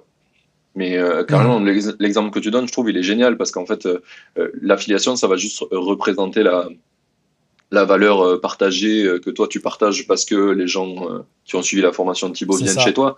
Mais en soi, en fait, ce que vous cherchez à faire, c'est apporter un max de valeur. Parce que Thibaut, il apporte un max de valeur sur Python et la continuité de ça, après, c'est ben, potentiellement vendre les compétences que tu as apprises. Donc, ben, du coup, Ambroise, il est là C'est ça. et, et tu vas enclencher. Donc, c'est Ben, tout bénéf pour le, fait, le- Ouais, en fait, tu vois, dans cet exemple-là, on, on- on le faisait déjà avant, tu vois. Si quelqu'un me dit je vais apprendre le, le, le Python et devenir développeur web, bah, je l'envoie vers Thibaut, enfin, je lui parle de ce qu'il fait. Si euh, Oui, Thibaut, quelqu'un lui dit je veux en freelance, il- permanence il va- aussi. ouais. Voilà, c'est ça. Donc c'est juste une façon de d'officialiser le, le truc euh, et, euh, et de rendre ça, tu vois, genre on n'aurait pas fait ces échanges de vidéos dans nos formations pour se pointer l'un vers l'autre sans ça, parce qu'on a 12 millions de priorités. Mais là, vu qu'il y a ce projet-là et qu'il y a aussi d'autres formateurs, tu vois, euh, il y a d'autres personnes de confiance. On a, euh, je sais pas, on a Danilo Duchesne aussi pour Facebook Ads, on a, on va sûrement Lucie Rondelet pour la rédaction web, tu vois. Bah c'est Lucie, c'est pas encore confirmé, j'att- j'attends son retour, mais mais euh, mais tu vois, genre Le temps que le podcast confiance, sort, et du coup- tu auras eu le retour, je pense. c'est ça, elle était en vacances en Australie, donc on Oui. la laisse. mais, mais tu vois, par, enfin, tu vois, c'est, c'est, c'est typiquement, euh, c'est typiquement ça le, le principe, quoi. Et puis, par exemple, bah voilà, mon pote Adrien, euh, mon pote Adrien qui, a- qui est là dans, dans ce building aussi, qui, est- qui a une formation de copywriting. Bah, de base, je sais qu'il y a des personnes qui vont de ma formation à la sienne et lui de la sienne vers la mienne. Donc, autant qu'on fasse ça bien, qu'on présente bien les trucs, qu'on fasse le pont. Et euh, c'est ça, tu vois. Et ça, c'est un, un side project qui peut être euh, cool. Et c'est souvent comme ça que les des gros projets cool naissent, tu vois. Dans mon podcast, là, c'est pas encore sorti, mais j'ai eu euh, David Grégoire, qui est, un, qui est un Québécois que je connais de Montréal, euh, qui a montré, qui a monté, pardon, sous-titreur.com. Ah oui, Qui, à la base, Ouais, euh, je, je l'ai vu passer et, euh, plein de fois sur LinkedIn. Bah voilà, les pubs, etc. Et c'est, c'est David, c'est un, c'est un génie. À la base, c'est un mathématicien qui s'est formé à la programmation, au marketing, tout. Et là, tu vois, il a, il a plein de side projects. Il a des business de photos pour des e-commerce. Il a les trucs. euh, il avait un truc de lavage d'auto aussi. Il a cofondé une compagnie aérienne. Enfin, il a fait plein de side projects. Et là, tu vois, c'était un truc qu'il a lancé avec sa méthode. Ouais, ouais, ouais. et euh, il, a, il a pas de limite. Il a pas de limite. Ouais. Et, euh, Et là, tu vois, c'était qui devait être un side project parce que lui, il avait ce besoin-là. Bah, aujourd'hui, il emploie 2000 personnes et il vise le milliard de CA bientôt. Genre, enfin, tu vois le truc, quoi. C'est. Euh, ouais. C'est un des trucs que je dis souvent euh, quand tu te lances un peu en indie ou que tu te lances sur tes side projects. En fait, c'est pas parce que tu es tout seul sur ton projet que tu dois être tout seul tout le temps. Et tu vois, ce qu'on disait tout à l'heure, le fait que tu échanges avec d'autres, de manière informelle, ben, c'est déjà un peu comme si tu avais les gens dans ton équipe d'une certaine façon. Et pareil, quand tu vas partager des choses, que ce soit des formations ou des, de l'affiliation, en fait, tu crées une espèce de, de communauté. Une, je sais pas si tu avais vu passer Mangrove il y a très très longtemps, euh, fait par euh, Adrien Moncoudiol et Maxime, je sais plus comment il s'appelle, son nom de famille, mais euh, ils avaient essayé de créer un collectif de freelance. En fait, ils voulaient tous bosser ensemble pour apporter un lot de compétences d'un coup. Euh, tu as une équipe mhm. et euh, au lieu de faire juste un par un, parce qu'en fait, tu te rends compte que de toute façon, quand tu es un par un, tu finis toujours par bosser avec d'autres freelances. Et si c'est pas toi qui les as choisis, en fait, ton écosystème il est pourri. Enfin, il a des chances d'être pourri. Alors que si tu as, as une espèce de, de, cercle de recommandations où, euh, mhm. tu peux fonctionner ensemble, c'est un peu ce qu'ils avaient imaginé. C'était parti vraiment dans la stratosphère et en fait, ils sont pas arrivés à contrôler le truc. Ça a grossi trop vite et ils n'arrivaient pas à, à, gérer ça. Ouais, ouais. C'est. Tu vois, ça, ça, moi, je le fais un peu informellement via mon. Tu sais, moi, j'ai formé euh, plus de 200 freelance et dans tout domaine, des programmeurs, des, des développeurs, etc. Et, euh, et, du coup, on a un système pour euh, poster des missions, des collaborations, et toutes les semaines, il y a des nouvelles collabs comme ça. Mais au moins, tu, ils se connaissent, c'est des relations de confiance, ils savent que les autres sont des bons freelances parce que je les ai formés, donc ils savent comment ça marche. Tu vois, c'est pas des touristes, ils vont être sérieux dans le truc. Et euh, ouais, je pense que c'est un, c'est un, un, enfin la collaboration dans les projets, c'est un truc euh, qui devrait se faire beaucoup plus. Euh, et aujourd'hui, souvent, il y a beaucoup de gens qui sont, bah, ok, c'est mon projet, je le fais à fond de A à Z, c'est moi, je veux réussir tout seul. Et pour moi, en tant qu'indépendant, les, enfin, une des plus grosses erreurs que tu puisses faire, c'est d'être trop dans ton ego et de, de, de, dire je veux y arriver tout seul, tu vois. Tu vas perdre du temps, tu vas, ça va être, ça va être désagréable. Alors qu'en fait, ça peut être très cool. Et euh, tu peux bosser avec des gens un peu comme en équipe qui ont leur projet et tout peut bien se passer. Quoi. Carrément, carrément. Et je pense qu'on tente de plus en plus dans un univers ou dans un monde où les humains ils collaborent, les entreprises elles collaborent plutôt qu'elles s'opposent et elles se fight. C'est en fait, tu as toujours des. Tu vois, que ça soit. Je pense que tu as des concurrents qui ressemblent à ce que tu fais, mais sur un truc un peu différent, etc. Toujours. Et en fait, je pense que mhm. même eux, être ennemi avec eux, ça n'a pas vraiment de sens. Il vaut mieux être pote avec eux et, arriver à trouver un élément différenciateur. Dire, OK, ben, on est d'accord, on se différencie sur ça euh, quand moi je vois j'ai des clients qui sont plus vers toi, ben, je te les envoie, et quand ils sont plus vers moi, tu me les envoies, et fine. Et c'est bien plus simple de faire ça, et ça va te prendre beaucoup moins d'énergie que de te dire ah ouais, mais il faut, faut que je cache les trucs que je fais. Enfin, du coup, tu es dans un délire après euh, super malsain où euh, tu dis il faut être super secret pour pas que l'autre y voit, pour pas, qu'il me copie. Ah ouais, Tu perds un temps. Ça, dans, dans, le monde un peu des startups à Montréal, là, tous les gens qui avaient des idées qui sont jamais nées parce qu'ils n'ont jamais parlé à personne. Ils voulaient tellement que personne sache ce qu'ils font que final, c'est jamais non. Tu veux pas te copier, bah, elle a jamais existé ton idée, même, même pour toi. Ouais, c'est ça. Mm. Et puis de toute façon, l'idée, l'idée, c'est que, je sais pas, l'idée, c'est, je sais pas le pourcentage, là, je te dis ça comme ça, mais c'est peut-être que 10% du truc. La majorité, c'est l'exécution, la persévérance euh, et tout ce qui est avec, tu vois. C'est. Et, puis, il y, y, a des trucs aussi euh, quand, quand on n'arrive pas à mettre des mots dessus réellement, mais c'est aussi. Euh, euh, quelle est la personne qui le fait, tu vois. Parce qu'en fait, euh, ce qu'on parlait du, de ton personal branding, etc., ça a, une, ça, a une vraie, ça a un vrai impact. Et l'exemple que je te donnerai là, c'est sur le dernier business que je lance, c'est un outil open source. Donc, du coup, j'ai créé quelque chose où le code est public sur Internet. Tu vois. Et il y a plein, plein de gens qui sont venus me voir parce que c'est super utile. C'est pour aider les apps à subdate sans passer par l'App Store. donc, c'est un truc où il y a plein de gens qui cherchent à faire ça. Et c'est une frustration très, très forte de plein de développeurs, d'équipes, de, de business.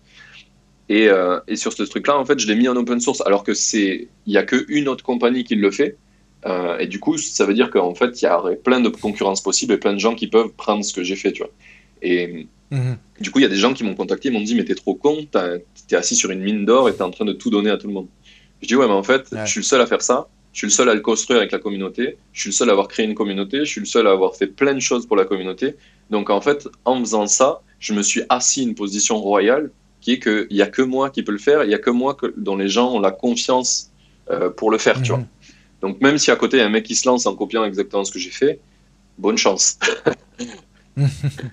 c'est ça.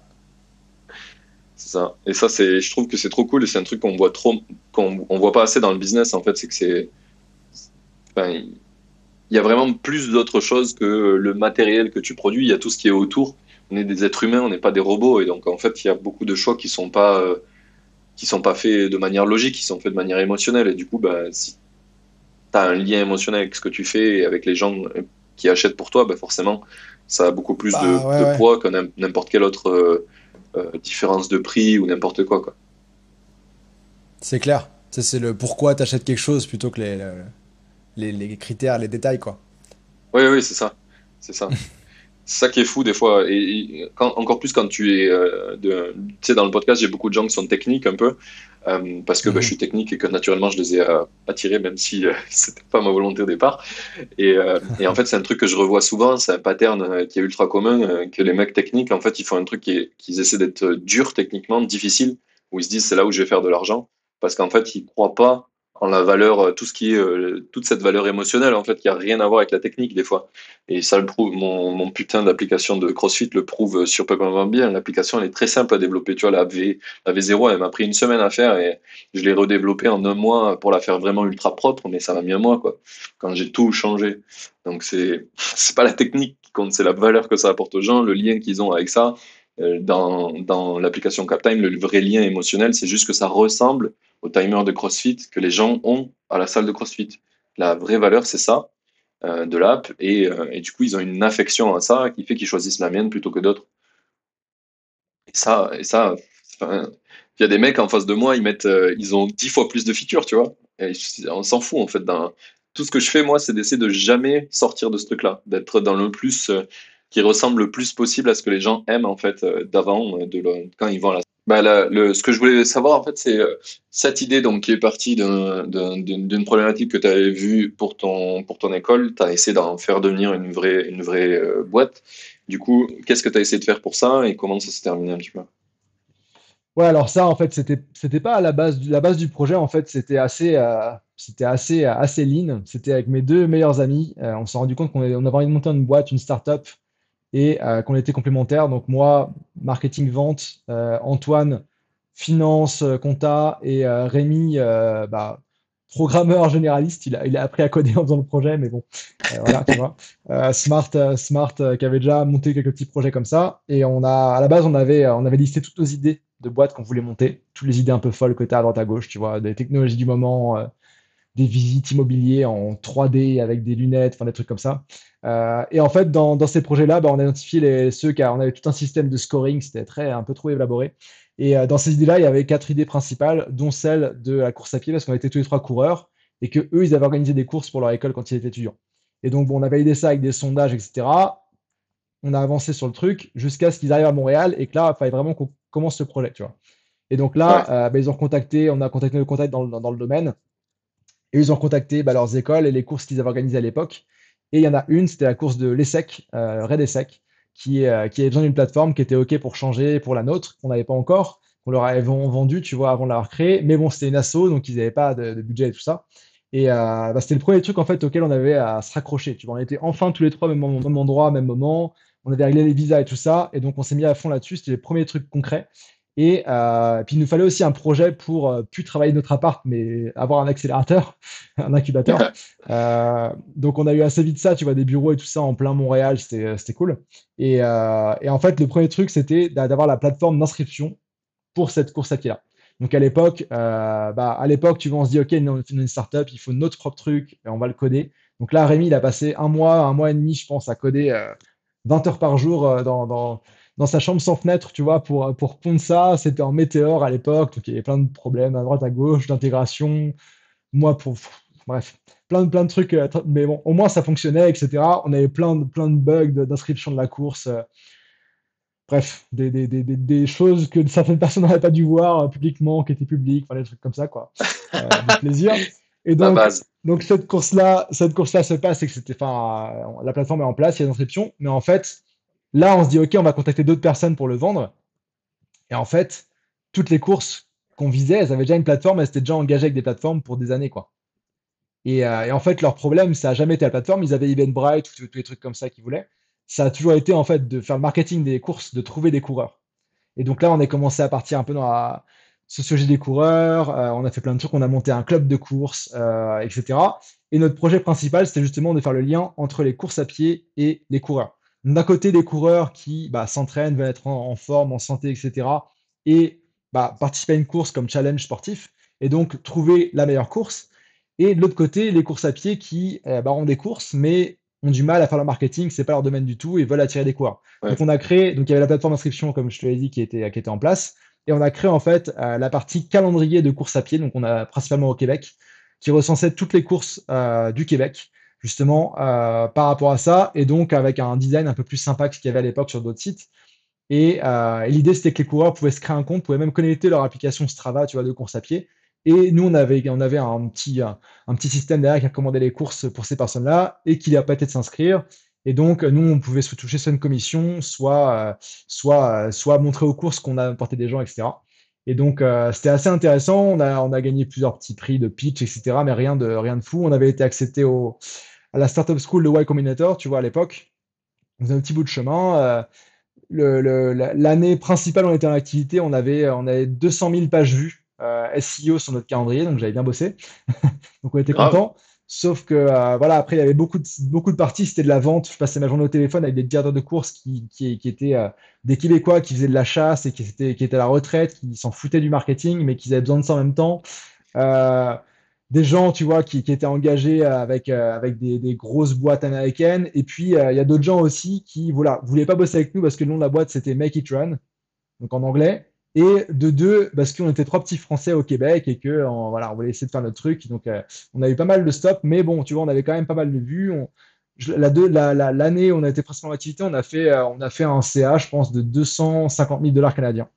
Euh, donc, ça commençait, à être, ça commençait à être pas mal, sauf que bah, nous, c'était souvent une commission sur l'inscription, tu vois, donc un peu en mode, en mode Stripe, et qu'en fait, il nous aurait fallu un volume, volume de fou pour pouvoir bah, nous payer, être rentable et tout ce qu'il y a avec. Quoi.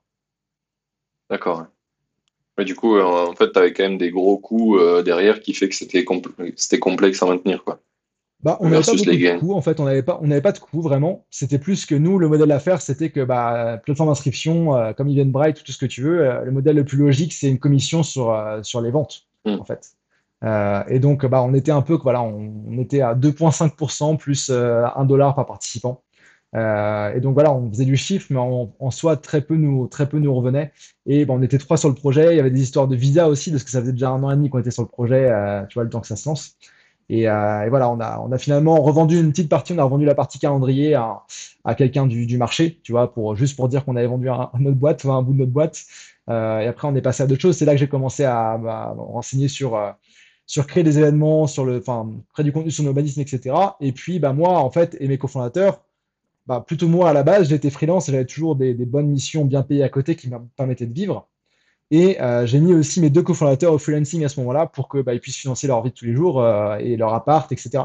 Donc mon pote Rémi, il a commencé à, faire de la, programmation et des missions euh, en dev web, etc. pour d'autres startups qui étaient dans l'accélérateur avec nous, par exemple, mais qui marchaient mieux que nous. Et Antoine, il a réussi à trouver des missions en finance et des choses comme ça, quoi. Donc ça, le financing, finalement, finalement, le financing, ça a permis toujours de financer tous mes projets, même s'ils étaient un peu foireux et qu'ils n'ont pas été aussi bien qu'on voulait. Quoi. Au moins, j'avais ce truc-là. Je savais que je pouvais, en bossant une demi-journée par semaine, voire moins, me payer ma vie tous les jours. Ça, c'était assez libérateur. Quand tu es, es maker, euh, quand même. Oui, oui, c'est exactement ce que je fais et c'est ce que je recommande souvent de faire aux gens qui veulent se lancer. C'est partir et, vivre que sur tes économies. Ça te met une deadline euh, super hardcore. Alors, ça peut être une méthode qui marche aussi. Mais souvent, quand tu veux devenir entrepreneur, ça prend du temps, tu as beaucoup de choses à apprendre, il faut te mettre en position d'apprentissage et, euh, et d'avoir le temps d'apprendre. Il y a des trucs, des fois, ça met énormément de temps. Hein, tu vois, genre savoir se vendre, savoir se vendre au bon prix. Il y a des gens, ils mettent des années, tu vois. J'en ai vu des freelances qui arrivent toujours pas à se vendre au prix qu'ils devraient, tu vois. Ils sont à 300 euros au jour alors qu'ils sont développeurs et qu'ils ont 10 ans d'expérience. là, tu te dis, mais enfin. Bah. parce que ça prend du temps, en fait, et, et qu'ils suivent pas ta formation. Ouais, ah, j'allais pas, pas dire ça comme ça, mais c'est vrai qu'être freelance, ça, en fait, soit ça prend du temps euh, si tu n'as pas les compétences de base, en, euh, bah, principalement en vente, en fait, parce que les compétences, on considère que, que, tu les as, mais les compétences de vente, savoir se vendre, savoir trouver des clients, savoir les satisfaire, euh, savoir les garder, ça, c'est des trucs, et c'est justement, bah, moi j'ai vu qu'il y avait un réel besoin là-dessus, Parce que moi, j'avais appris tout ça, en fait, dans mes expériences de startup, à passer des journées au téléphone. J'avais fait plein de trucs. J'ai été vendeur de chaussures aussi en été. Euh, et puis moi, j'étais freelance déjà depuis 2013, tu vois, quand je me suis lancé à temps plein. Donc, j'ai toutes les erreurs que tu peux faire, je les ai faites. Sous-facturer, avoir des, clients super oui, chiants. Ce que tu disais, avant 2 euros de l'heure. ouais, bah, ça, c'était pour tester, tu vois. C'était. oui, voilà. Bah, après, je ne l'ai pas refait, tu vois. Mais tout testé, tu vois, j'ai été en procès avec des clients qui m'ont pas payé. Euh, tu vois, les, des ah ça, c'est des choses que tu aimerais ne pas tester. bah, c'est ça. Mais tu vois, c'est ça. J'ai tellement tout testé pendant longtemps, toutes les erreurs que tu pouvais faire qu'aujourd'hui, bah, c'est naturel pour moi d'aider les autres. Je l'ai toujours fait, en fait, dans ce domaine-là. Parce que pour moi, tu vois, il y a beaucoup de gens qui ont ce rêve de, devenir indépendant. Et tu sais, moi, j'adore créer tout type de boîtes, start-up, etc. et tout. Mais je reste persuadé que le meilleur truc pour commencer, euh, qui va assurer ta valeur, etc., c'est de savoir vendre une compétence. Dev, bah, marketing, c'est la, la, racine de tout, quoi. C'est vendre. C'est ça. Et déjà, c'est ce qui permet à la majorité des gens de quitter leur boulot et de devenir indépendants. Et sur la route, euh, moi, 90% des gens que j'ai rencontrés étaient freelance, même si c'est un autre d'activité. Et pour moi, c'est le meilleur tremplin aussi pour lancer d'autres business, d'autres trucs. Parce que justement, bah, tu es déjà indépendant, donc tu es, libre, euh, tu peux euh, gérer ton temps comme tu veux, tu apprends toutes ces compétences de vente, de compta de base, de négociation, de euh, relations clients, qui après te permettent de, monter des projets avec le bon, bon état d'esprit en, tête et de financer des projets et voilà, de pouvoir te payer en, en, attendant, tu vois. Et il y a plein de, grosses, de, gros, de gros marketeurs, etc. Enfin, moi, j'estime que 95% des gens qui ont des business en ligne qui tournent maintenant et que, que tu interviews et que vous connaissez, ils ont commencé par le freelancing et que pendant longtemps, ça a été leur, leur, leur ligne, euh, ligne de vie, tu vois. Et euh, des exemples comme ça euh, que j'ai, bah, tu vois, par exemple, Guillaume Aubèche, on parlait de lui, bah, il a commencé, il a commencé en, étant freelance, tu vois. Stan, mm. Stan Leloup, bah, il avait monté ses trucs de, de, de, séduction avant, mais il est revenu au freelance pour pouvoir après euh, monter Marketing Mania qui était sur Side Project à l'époque, tu vois. Et ça, ça se vérifie. Moi, mon podcast Freepreneur, c'est un des messages principaux, c'est de dire que, bien sûr, deviens entrepreneur web et euh, fais ce que tu veux, e-commerce, peu importe, mais tout le monde commence par quelque part. Tout le monde doit apprendre les skills de base et, euh, ça se passe par le freelancing, quoi. Ouais. Puis un des trucs aussi que dans le freelancing tu as et qui est dingue, c'est qu'en fait, au lieu de d'être, tu veux lancer un projet, tu es en train de de brainstormer des idées dans ta tête, ben en fait, en faisant du freelancing, tu vas être face à des vraies problématiques de business. Et du coup, c'est beaucoup plus simple d'aller identifier les business que tu veux faire grâce à ça. Le, le projet que je t'ai dit que je dansais là en open source, les, les cinq dernières boîtes que j'ai aidées en freelance, elles avaient le problème. Du coup, j'étais là, putain, mais moi j'ai le problème, les boîtes que j'ai dans le problème, à un moment il faut falloir que mhm. quelqu'un fasse quelque chose. J'ai cherché, j'ai pas trouvé de solution, je l'ai fait. Mais du coup, c'est un, putain de euh, tremplin aussi pour ça. Ouais, et même en startup, tu vois, j'en ai pas parlé là, dans, parce qu'on a, il y a beaucoup de trucs, mais même euh, Make It Run, la startup de course à pied, une des parties principales de notre CA quand on se lançait, c'était moi qui gérais les pubs Facebook de course pour leur montrer qu'on savait ce qu'on faisait, tu vois. Et l'email marketing. Et c'était des services, et c'est ce qui nous payait nos, frais de, de, tous les jours courants, tu vois pas, des, frais de serveur, des frais de, bureau, des frais de tout ça. C'était moi qui, qui, voilà, qui, charbonnais pour, avec ce que je savais faire dans le domaine où on était. Et euh, on avait des résultats de fou, tu vois. Et c'est là que les gens ont commencé à nous écouter. OK, vous connaissez ce que vous dites en, marketing, vous pouvez peut-être nous aider, quoi. Euh, c'est un moyen de trouver sa valeur, en fait, aussi. Un peu. Oui, hein, carrément. De, tester la relation et de, voilà, même, euh, avant de, avant de lancer un produit tech, de, de, coder quelque chose, etc si tu as le moyen, si c'est possible de l'essayer en, freelance, bah go, parce que ça peut financer tout le reste et te permettre de valider beaucoup de choses qui sont dans le non-dit. Et tu vois, si tu lances juste un projet, euh, un projet SaaS, mais en mode genre, tu es derrière ton écran, tu le lances et tu as tes users qui sont, tu sais pas trop où, tu les connais pas, qui sont là-bas, bah avoir du feedback, c'est quand même beaucoup plus difficile que quand tu parles toutes les semaines avec ton client. Quoi. Ah bah carrément. Enfin, d'une certaine manière, tu as du feedback naturel, alors que de l'autre, il faut aller euh, booker des rendez-vous, dire aux gens que tu veux du feedback, que ça va être biaisé parce que tu leur demandes leur avis et que c'est pas du tout dans une relation où ils payent. Pour qu'ils passent du temps avec toi. ouais. ouais, voilà. Donc, euh, donc c'est tout à fait biaisé. Et c'est un, un super bon exemple que tu donnes parce que je me suis rendu compte que j'ai fait ça aussi récemment. Il n'y a pas longtemps, euh, euh, une boîte de nuit avec qui j'ai un pote qui bosse chez eux, qui fait de la vidéo depuis très très longtemps. Il cherchait un outil qui existe qu'aux États-Unis pour booker les VIP, tu sais, les places VIP de la boîte. Et, euh, et ça, ça n'existe pas en France. Et, et, du coup, il cherchait, il cherchait un moyen de l'avoir en France et il trouvait pas. Et du coup, mon pote, il dit, bah tiens, je connais Martin, il peut te le dev peut-être, tu vois. Et du coup, au début, on, réfléchit. Et en fait, à force de brainstormer avec le mec, en fait, ce qu'il veut, c'est tout à fait ne plus, euh, ne plus être dans Digitickets, tu sais, pour euh, vendre ses tickets, parce que ça lui coûte une fortune. Ça lui coûte mhm. genre très très cher, genre plus de 100 000 euros par an euh, d'avoir ça. Et en fait, il voudrait avoir toute cette solution-là pour lui, tu vois.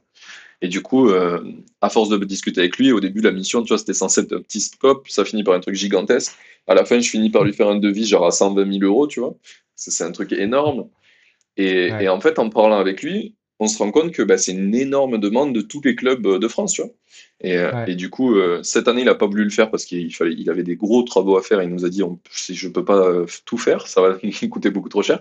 Et l'an prochain, on le fait. Et après, vous pourrez, ce qu'on a négocié avec le mec, c'est de faire l'application avec lui. Donc, c'est lui qui nous la paye. Donc, on valide le concept avec lui et on va valider que ça marche. Et une fois que ça marche, on le réutilise en marque blanche et lui, il va le vendre pour nous à tous les clubs qu'il connaît, tu vois. Trop cool ça. tu vois, partenariat et tout ça, c'est. Oui, tu, tu, cumules partenariat, tu cumules mission freelance, le fait de se lancer où c'est très lean, c'est pas moi qui vais payer le développement de l'application que je vais vendre. Lui, en échange de ce qu'il a, c'est qu'il a gratuit à vie, tu vois, une fois qu'il l'a payé. Il n'aura pas d'abonnement comme les autres, parce que les autres payeront un abonnement. Donc il aura toutes les updates, etc. Et euh, il s'est gagnant-gagnant. Quoi. Ouais. puis lui, il est, dans, il est, dans, le réseau, c'est ton client et les amis de tes clients sont tes clients potentiels, tu vois. ah, carrément, carrément. Carrément. Surtout dans le milieu des, boîtes de nuit où c'est un petit réseau ultra fermé où tout le monde se connaît. Enfin, là, ah tout, tout, se passe par la confiance chez eux. Donc, si tu n'as pas quelqu'un du milieu, en fait, euh, on va te prendre pour un rigolo. Et lui, euh, c'est une des plus grosses boîtes du sud de la France. C'est la plus grosse boîte, je pense, la plus connue du sud de la France. Et en France, il fait vraiment euh, figure d'autorité. Donc, si tu l'as dans ta poche, c'est easy, tu vois. Et, du coup, euh, du coup, c'est très très cool et ça fait énormément écho à ce que tu dis. Quoi. Commencer en freelance, c'est c'est, je pense, la meilleure moyen d'arriver à commencer pour te lancer et être autonome, indépendant et, et peut-être des fois même le rester, parce que ça peut te plaire aussi d'être juste freelance des fois. Ouais, bah clairement, c'est, chacun son truc, euh, mais au moins tu as ça, quoi, et au moins tu es libre. Et j'en parle, euh, j'en parle tout le temps, c'est un sujet, j'en parle tout le temps avec tout le monde, tu vois, j'ai fait un épisode avec, avec Thibaut et c'était un sujet principal, c'est que t'es, es, freelance, tu as des compétences, tu sais les vendre, etc. Et pour beaucoup de freelance, la, la, next step logique, ça va être de continuer à faire ce que tu aimes, tes compétences, etc. Et les vendre en fait, mais sous un autre format. Les vendre sous un format, par exemple, de, de, de ce qu'on fait à Thibaut et Alexa, les vendre sous format de formation en ligne. Au lieu de les faire, tu les continues à les faire, mais tu peux, les, tu peux apprendre à d'autres gens à le faire et à devenir des, des futurs toi, tu vois. Et moi, bon, j'ai fait ça un peu différemment avec le freelancing, mais j'aurais pu monter une formation, euh, je sais pas, de event marketing ou de growth marketing, tu vois. Et voilà, peut-être que je le ferai, j'en sais rien. Mais, euh, mais c'est logique, en fait, tu vois, pour moi, comme, comme évolution. Tu as déjà, as déjà ta, notoriété, ta, ta, crédibilité, ton portfolio, tes compétences. Bah, c'est juste une autre façon de, de, de les monétiser euh, naturel à une, autre, à une autre cible. Quoi. Oui, oui, oui. C'est un des trucs que moi, je pense faire depuis longtemps et que c'est assez naturel. Tu te dis, tu as plein de compétences, il y a plein de gens qui te posent toujours des mm. questions dessus. Euh, en fait, bah, des formations, ça sera naturel, tu vois. Bah, c'est ça. Et c'est ça. Et c'est pour ça que moi, tu vois, bah, j'ai Freemode, c'est vraiment pour euh, devenir freelance et, euh, et, scaler en freelance. Mais en, secret, là, depuis, depuis quelques temps, j'ai une formation qui est créée qui s'appelle Free Mentor pour aider les freelance ou les coachs aussi, j'ai remarqué que ça marchait, avancer, qui ont une bonne activité, à se libérer du temps, optimiser leur activité et à lancer, pré-lancer leur formation en ligne, tu vois, vraiment en mode lean créer leur communauté, euh, penser aux produits, sonder tout le monde et le pré-lancer. Et l'idée, c'est qu'à la fin, bah, ils ont une formation en ligne qui est, qui est lancée et euh, qui fonctionne. Ils ont une communauté qui les aide à la fois à trouver des missions freelance, mais aussi des clients de formation. Et les deux euh, fonctionnent très très bien ensemble. Et tu vois, ça, ça marche. J'ai aidé, j'ai aidé un gars, un, Belge, qui a une, des formations de, Tinder et de Bumble, tu vois. La, Swipe School. Il a lancé ça. Il était ah, déjà coach Tinder avant et bah, on a appliqué tous les conseils. Il a lancé ça. Il a eu, ses, il a eu il voulait 10 bêta-testeurs, il en a eu 11, tu vois, qui ont acheté la formation, et maintenant elle est créée. Et donc maintenant, bah, il va s'occuper de la, continuer à la vendre, en plus de ses coachings Tinder Bumble qu'il fait toujours euh, en parallèle, quoi. Donc, euh, Trop bien. Ça, ouais. Mais tu es en train de me convaincre de venir euh, acheter ta formation. vu, que je voulais avancer. C'est juste, pour la logique du truc, mais, mais tu vois, il y a, y, a, y a, un truc, il faudrait que je retrouve, de, je, je l'ai lu parce que je, je mentionne souvent l'interview je crois que c'est dans Ego is the Enemy de Ryan Holiday, qui parle des niveaux de maîtrise de quelque chose. Et euh, je crois qu'il parle dans, le monde de la boxe ou du, des combats martiaux, un truc comme ça. Mais il dit le premier, premier niveau, c'est apprendre théorie à l'école, etc. Deuxième niveau, c'est l'appliquer. Et troisième niveau, c'est l'enseigner, tu vois. Et quand tu enseignes quelque chose, ça te force à tout clarifier, tout rendre beaucoup plus simple, parce que c'est plus, plus dans ton cerveau le fouillis, etc. Il faut que tu arrives à le rendre clair pour quelqu'un. Et moi, ça, j'ai appris ça bah, quand je faisais mes événements de e-commerce. Mais j'ai euh, l'école dont on a parlé, HEC Montréal, qui m'a demandé de venir donner un cours de marketing digital en master. Donc, j'ai donné ça en 2016. Non, 2000, 2018, 2019, 2020, un truc comme ça. Quoi. Enfin, j'ai donné un an, trois sessions, un cours de Web Analytics en master. Et moi, qui étais calé là-dedans, qui faisais ça pour des clients et tout, de devoir l'enseigner à des gens qui sont en master de e-commerce, en master de management, euh, d'organismes mm. d'art ou d'autres trucs, c'était hyper challengeant. Et je suis content de l'avoir fait parce que ça m'a appris tout ce que j'ai appris aussi pour euh, bah, former des gens. d'un cran de ouf. Tu peux plus. Euh, il y a un des trucs qui reviennent souvent quand tu fais ça, c'est qu'il y a des trucs que tu sais par approximation. Tu sais que ça marche, tu sais pas trop pourquoi. Et quand tu veux l'enseigner, du coup, tu te retrouves à la... si, je, si je dis ça et qu'on me pose une question, en fait, je sais pas l'expliquer. Du coup, tu recherches et tu apprends. C'est ça. Oui, ça, moi, ça Ouais, moi, je, je, te, je te disais tout à l'heure, j'ai une, une, enfin, je sais pas si c'est une personnalité, mais une façon de, de, penser, tu vois, qui, moi, j'adore, en fait, organiser les choses. Même quand j'étais au lycée et toutes les dissertations, ce que je préférais, moi, c'était faire le plan, en fait, tu vois. Et, euh, du coup, j'ai tous ces trucs, je, je, me renseigne pas mal sur différents sujets, j'ai un pied aux US, dans des trucs, dans des façons de faire, tout ça, des, des, des gens que je connais qui font différentes choses, et j'agrège tout ça, hyper organisé, et, euh, et moi, c'est libérateur en fait. Je pourrais pas ne pas créer de contenu ou de formation. Quand j'avais mon blog, quand j'ai fait cet article de blog sur les événements de 8000 mots, c'était libérateur, tu vois, j'avais besoin. Et je sais que voilà, dans le même principe, les formations, tu vois, ma formation Freemote, elle était très bien mais j'ai passé l'automne là à la refaire parce que je savais que je pouvais faire mieux et j'avais envie d'incorporer tout le feedback que j'avais reçu pour faire vraiment la meilleure formation sur le sujet. Et je sais que c'est aussi ce qui va faire que je vais continuer à former. Et, euh, et euh, j'ai aussi pour projet, alors j'ai pas de date où je suis pas en train de le faire, mais d'écrire un livre aussi sur tout, sur tout ce sujet du freelance et du nomadisme, tu vois. Parce que j'ai vraiment, enfin, je sais pas, c'est ce besoin. Je sais pas si ça paraît bullshit ou pas quand je le dis comme truc, mais c'est vraiment un besoin de mettre sur papier et de le faire, quoi. Mais en, en vrai, je pense qu'il y a, je pense que c'est super satisfaisant aussi d'arriver à transmettre tout ça à d'autres gens. Enfin, c'est super gratifiant d'avoir des gens qui te donnent euh, max de feedback et qui disent merci. Enfin, moi, je le vois pour le podcast, tu vois, c'est génial les feedbacks que je reçois et c'est pour ça que je demande en continu d'en avoir. Et du coup, si vous écoutez maintenant, vous pouvez m'envoyer des feedbacks et en envoyer aussi à Ambroise. Envoyer du love à euh, Martin, beaucoup de boulot derrière. c'est ça. Et en vrai, en vrai c'est super satisfaisant. Je trouve que c'est le bon côté de l'ego, ça c'est que ça, ça, vient nourrir ton ego, mais pas le côté pourri qui te fait prendre des mauvaises décisions. Ça t'encourage à, bien agir et à continuer à le faire, à t'améliorer, à donner de la valeur aux autres. Donc, mm. donc moi, je trouve ça génial. Et tout ce, tout ce que tu expliquais sur le, le fait tu vois, le, que c'est la dernière étape du, du, savoir, un petit peu la transmission, en vrai, moi, je l'ai vu euh, dans un tout autre contexte. À un moment donné, j'étais prof. Euh, de code, j'ai appris à des gens à devenir euh, développeurs. Et en fait, euh, souvent, tu avais les meilleurs de la classe qui venaient me voir et qui me disaient On peut avoir des nouveaux exercices parce que là, on a terminé et du coup, on se fait chier.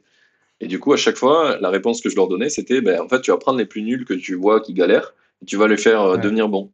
Et c'était là, ouais, ben non, parce que moi, je veux devenir bon, je m'en fous des autres. Je dis oui, mais en fait, si tu sais l'expliquer, tu deviens meilleur. Du coup, à force de le répéter, ils ont fini par le faire et la classe a été meilleure. En plus, tout le niveau a augmenté. Donc du coup, mm. tout le monde a appris encore plus vite et même au, niveau de groupe, quoi, ça marche bien de faire ça. En plus que de l'individuel. Et, puis après, bah, enfin là, on parle d'apprendre, d'enseigner, etc. Mais dans un contexte où tu bosses avec d'autres gens qui comprennent, qui voient le truc différemment de toi, tu vois, si tu travailles en projet de, développement avec d'autres euh, devs qui n'ont pas la même façon de faire que toi, ou peu importe le type de personne, il faut savoir comprendre comment fait l'autre. Euh, et pour ça, il faut, faut connaître toutes les techniques euh, qui peuvent exister. Tu vois, peut-être ta, façon de faire à toi, tu fais toujours ça, ça marche, mais il y a peut-être d'autres façons de faire, d'autres façons de penser. Je sais que moi, je, je fais reconnaissance de cause, tu vois, en tant que PO qui devait gérer les, les rétrospectives, les plannings et tout ça, là, j'avais des débats de, de, de devs qui avaient des philosophies complètement différentes.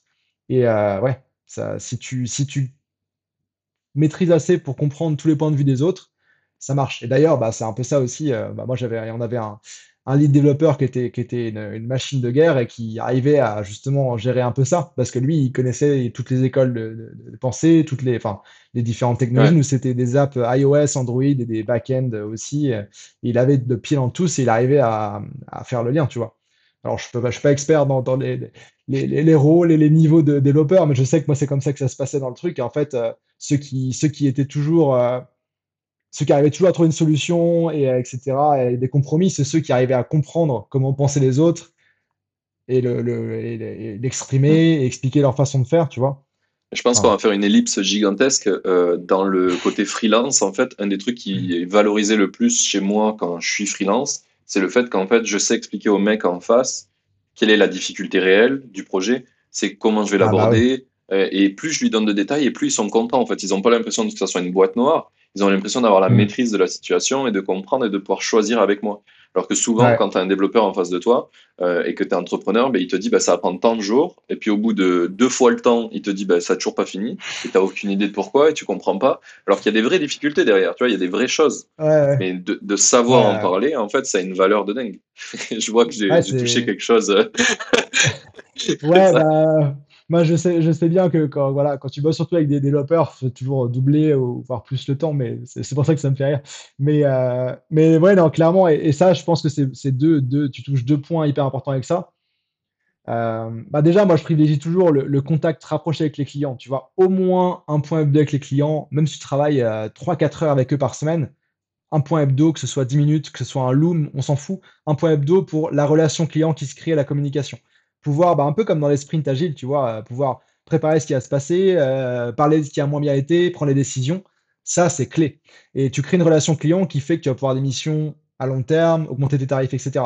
Et le deuxième truc aussi, c'est d'expliquer, c'est que un client freelance, euh, toi, ton job, c'est de comprendre tous ses besoins et problèmes à la base pour lui proposer une solution, mais, mais aussi de l'accompagner là-dedans, parce qu'il fait appel à toi, parce que tu es un expert dans ton domaine. Et c'est pour ça qu'il te, te paye cher, etc. Et donc, si tu arrives à l'embarquer dans le processus des décisions et euh, tout ce que tu fais en parallèle, etc., bah, tu lui montres la 100% de la valeur en fait que tu délivres et même plus. Parce que peut-être que justement, ça arrive souvent que des missions, bah, tu penses que voilà, tu as, un truc à faire, mais en fait, tu fais aussi rôle de conseiller stratégique parce que tu as déjà fait une mission dans le même domaine ou que tu as vu d'autres trucs ou que tu as une autre idée différente de comment le faire. Et en fait, c'est là aussi que, que, que, tu montres toute ta valeur. Et c'est ça, c'est ça aussi qui fait la différence entre un freelance qui, qui va pas arriver à augmenter ses tarifs, qui va rester euh, spécialiste versus un, freelance qui va être vraiment expert, partenaire même, tu vois. Euh, et moi, tu vois, je fais, je fais la distinction entre trois niveaux de, de freelance. Tu as, pour moi, le, le, le, pigiste exécutant qui a une tâche, il a fait, tu vois. Typiquement, euh, je sais pas, tu dois, on te donne un texte, tu dois envoyer une newsletter dans tel outil, tel outil. Tu mets une mission sur Fiverr, paf, et tu le fais, c'est tout. Tu n'as jamais impliqué le plus. Après, tu as pour moi le consultant, deuxième niveau, et donc, bah, bien sûr, ces pigistes, c'est ceux qui sont moins payés, c'est des missions courtes, il faut toujours en chercher, etc. Deuxième niveau, plus consultant, où là, tu arrives à trouver des missions par toi-même, en dehors des plateformes, etc., parce que tu as un contact avec le client, autre que juste euh, fais ci, fais ça. Et, euh, et, là, tu peux déjà avoir des missions plus intéressantes, plus dans la stratégie et euh, plus long terme, tu es déjà un peu mieux payé. Et le niveau 3, pour moi, c'est vraiment partenaire stratégique. C'est ce que moi, je fais avec mes clients depuis, depuis longtemps. Et c'est vraiment des gros, des gros paliers. Hein en termes de tarifs, etc. Euh, moi, quand j'étais, ce que je considère au niveau consultant, j'étais peut-être à allez, 50, 60 euros de l'heure. Euh, le jour où j'ai dit, OK, je suis consultant, je suis passé à plus de 100 euros de l'heure. Et là, tu es vraiment avec eux. Tu es vraiment, euh, tu vois, moi, je me considère vraiment directeur marketing web, directeur marketing de mes clients en freelance. Tu es vraiment dans la stratégie, tu es vraiment là pour les conseiller de fond en comble. Tu as accès à tout. Euh, tu t'engages sur une relation long terme, pourquoi pas au résultat? Il y a des, il y a des freelances qui, qui, qui, après prennent des parts dans les boîtes, etc. Et là, tu es vraiment dans le truc avec eux. Et je pense que ça correspond bien aux entrepreneurs euh, comme nous, euh, Martin, qui sommes freelance aussi. C'est que juste freelance et du temps, voilà, on n'est on est pas là pour ça. On est là pour vraiment aller plus loin. Et, et c'est là que tu peux être payé beaucoup plus et faire, des, faire de la magie, quoi, pour tes clients aussi. Et, et c'est rigolo parce que c'est un des trucs aussi qui est automatique, je trouve. Euh, naturellement, tu vois, alors moi, je, passe beaucoup par euh, une plateforme, euh, par Malte, pour trouver des clients ou qui me trouvent. Et en fait, naturellement, les gens ne veulent pas que je fasse de l'exécution parce qu'ils me disent ah, exécuter sera trop cher. Donc, hmm. conseille-nous, tu vois. parfait, parce qu'en bah vrai, exécuter, c'est un peu chiant. en vrai, un rythme de passage, tu vois. Il faut le savoir le faire, et voilà, mais au bout d'un moment, tu as, envie de plus. Et il y a des gens qui adorent ça et qui continuent ça parce qu'ils veulent pas avoir à se faire chier avec la stratégie. C'est très bien aussi. Chacun y trouve son compte. Mais ouais, je vois ce que tu veux dire. mais après, euh, ça ne veut pas dire que tu vas pas exécuter du tout. Par exemple, moi, j'exécute toujours sur mes projets, tu vois, c'est moi qui le fais. Mm. Enfin, j'ai quand même des gens euh, que je paye, des freelances aussi en Inde euh, qui m'aident, mais globalement, en fait, j'exécute aussi beaucoup sur ça et ça me permet d'être toujours ultra affûté sur les conseils que je vais donner. Euh, le- L'exemple concret, il y a pas longtemps, là, c'est d'une plateforme sur une app, tu vois, ils ont, on a sorti l'app et en fait, ils ont une acquisition dégueulasse euh, quand tu arrives dans l'app, tu vois. Et euh, donc, au Mm. début, euh, j'avais fait beaucoup d'exécutions où on a mis en place euh, tout le funnel. Et en fait, là, du coup, j'ai pris la posture plutôt consultant maintenant. Je leur dis, ben, en fait, on va transmettre ça à des équipes chez vous en interne pour les développeurs. Je veux plus le faire Mhm. et ça va vous coûter, ça me coûte trop cher. Et par contre, ce qu'on va faire maintenant, c'est que comme j'ai mis toutes les bonnes pratiques en place, on va pouvoir A/B tester et trouver des, trouver comment améliorer le funnel. Et donc, je leur ai proposé un nouveau funnel d'inscription qui va faire beaucoup moins de, de, de, de- gens qui téléchargent là, qui la enlèvent parce qu'ils se disent, Ah, c'est trop chiant, hein, c'est trop long l'inscription, tu vois. Ouais. Et je pense que ça, ça a beaucoup de valeur en fait. C'est quand tu arrives dans ce truc-là, c'est pour ça que les gens sont prêts à payer ultra cher, c'est qu'en fait, tu apportes quelque chose, une expertise que peu de gens ont.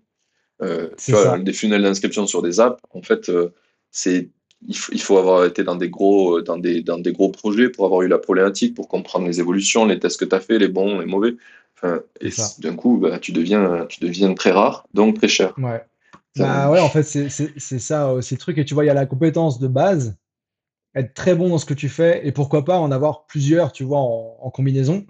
Euh, et puis après, toute la partie, enfin vraiment, euh, relation client, vente, négociation. Et tu vois, il y a, il y a, il y a Julien qui est un freelance euh, qui est basé à Nice, qui est, euh, qui a un profil assez rare, tu vois, qui est, qui est, qui est dev à la fois iOS, Android et web. Enfin, vraiment, moi j'appelle, j'appelle ça double, double full stack. Je sais pas comment t'appelles ça toi, mais euh, profil J'avais assez pas rare pensé.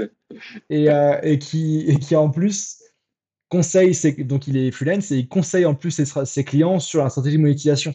Ses clients, c'est des boîtes qui ont des gens qui ont des idées d'app qui sont, qui sont pas mal. Et du coup, lui, il est vraiment genre, il, il fait l'app, mais il les conseille sur comment monétiser, le ranking d'App Store, etc.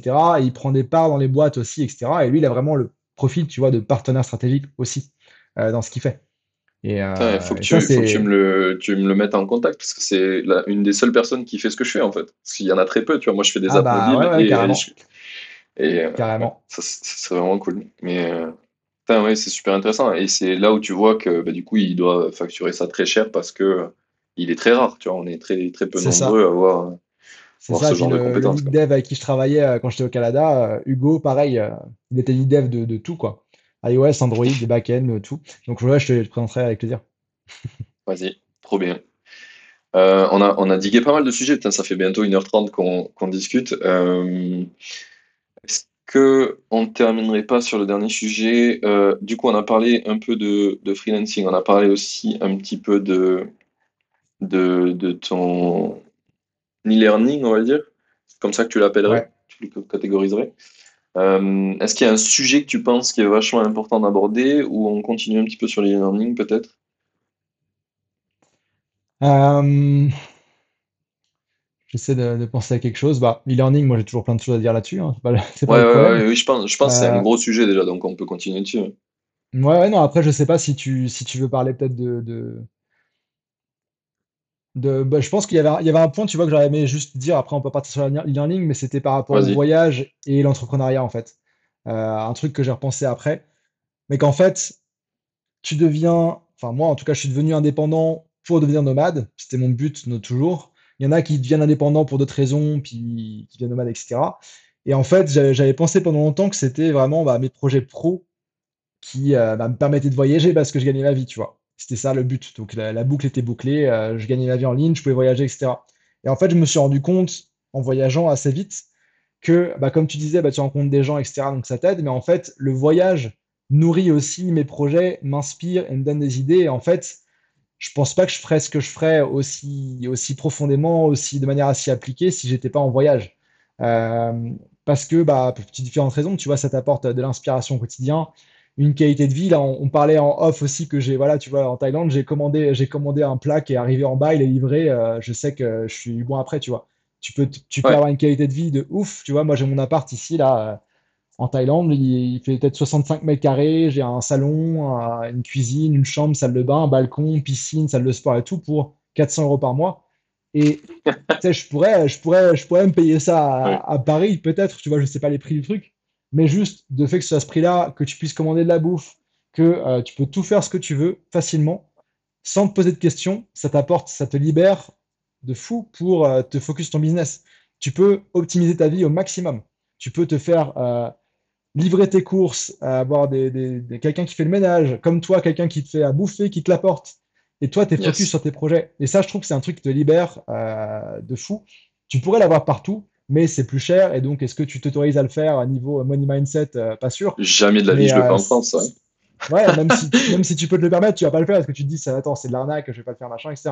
Alors que ça, c'est ça, c'est assez fou. Puis le, le confort aussi de te dire, euh, enfin, tu vois, moi aussi, je trouve que les coupures que tu peux avoir dans ton quotidien, tu vois, aujourd'hui, par exemple, ma journée aujourd'hui, j'ai été rejoindre des, des potes en scooter dans un café qui est au pied de la montagne ici. C'est un café de trailer.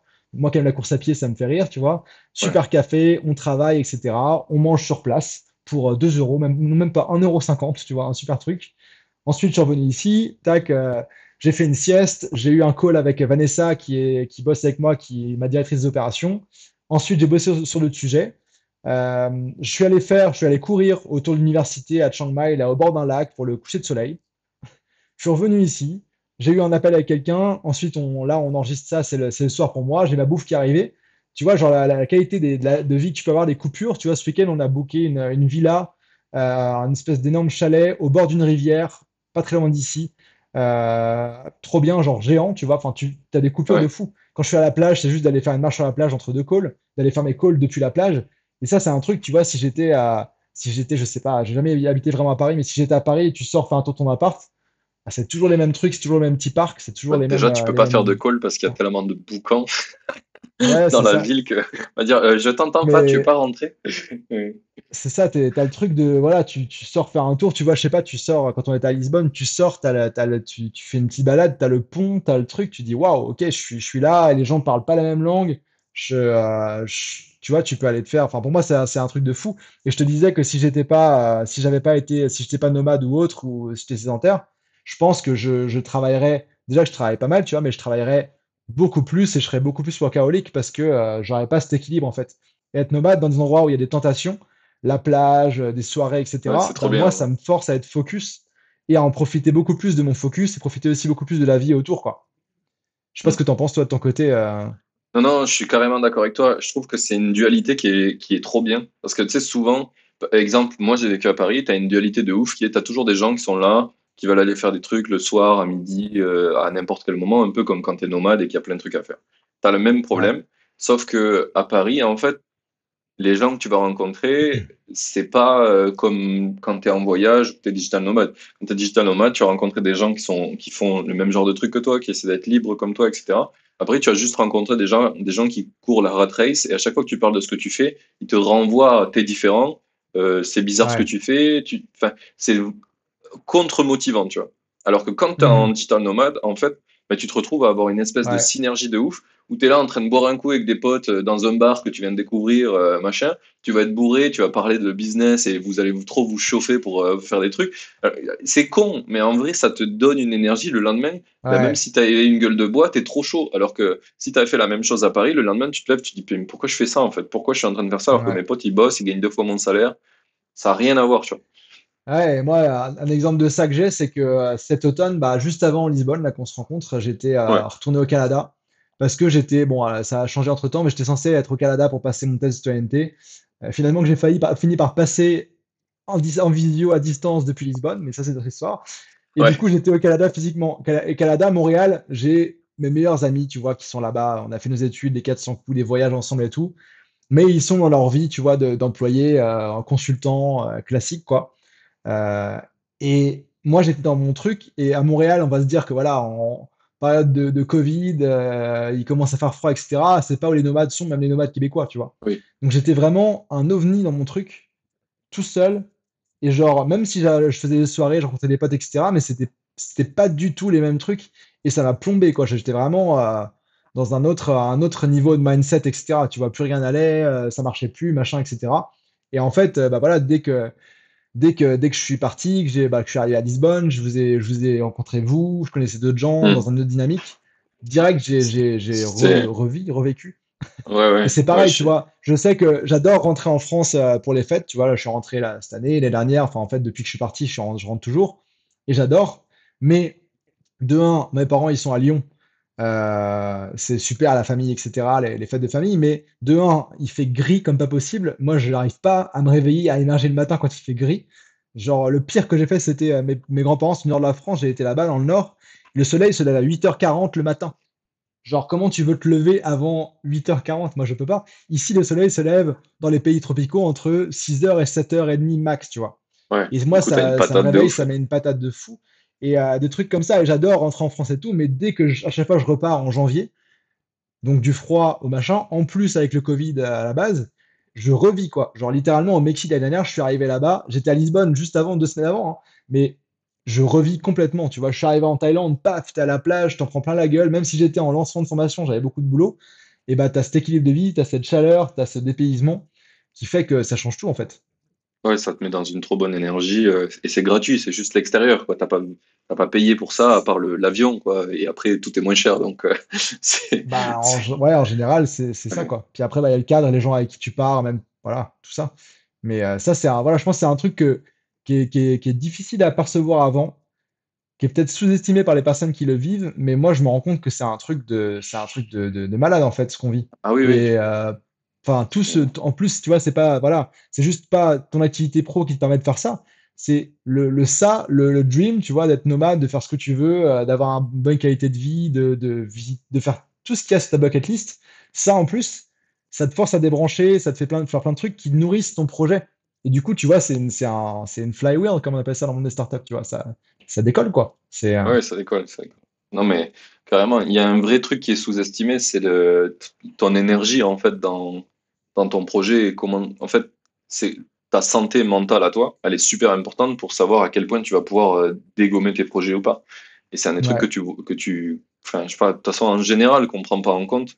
Mais moi, je le vois euh, comme toi, en, là, tu vois, en Madère, ce qui est génial, ce que je kiffe cette île, c'est que tu vois, je suis toujours en Europe quand même, mais il y a des millions de nomades parce qu'il y a eu un coup marketing de génie, tu vois.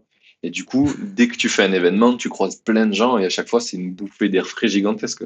Et là, tu es en train de galérer sur tes trucs et, et en fait, il y a plein de gens qui font plein de trucs ouf. Du coup, Ouais, bah, tu te sens des moins. gens qui ont les mêmes valeurs, les mêmes trucs que, que Ouais, nous, ça. ça, forcément, ça. ça match. C'est des partenaires potentiels de, de projets ou de trucs comme ça, ou des gens qui vont te conseiller sur des trucs, euh, peu importe.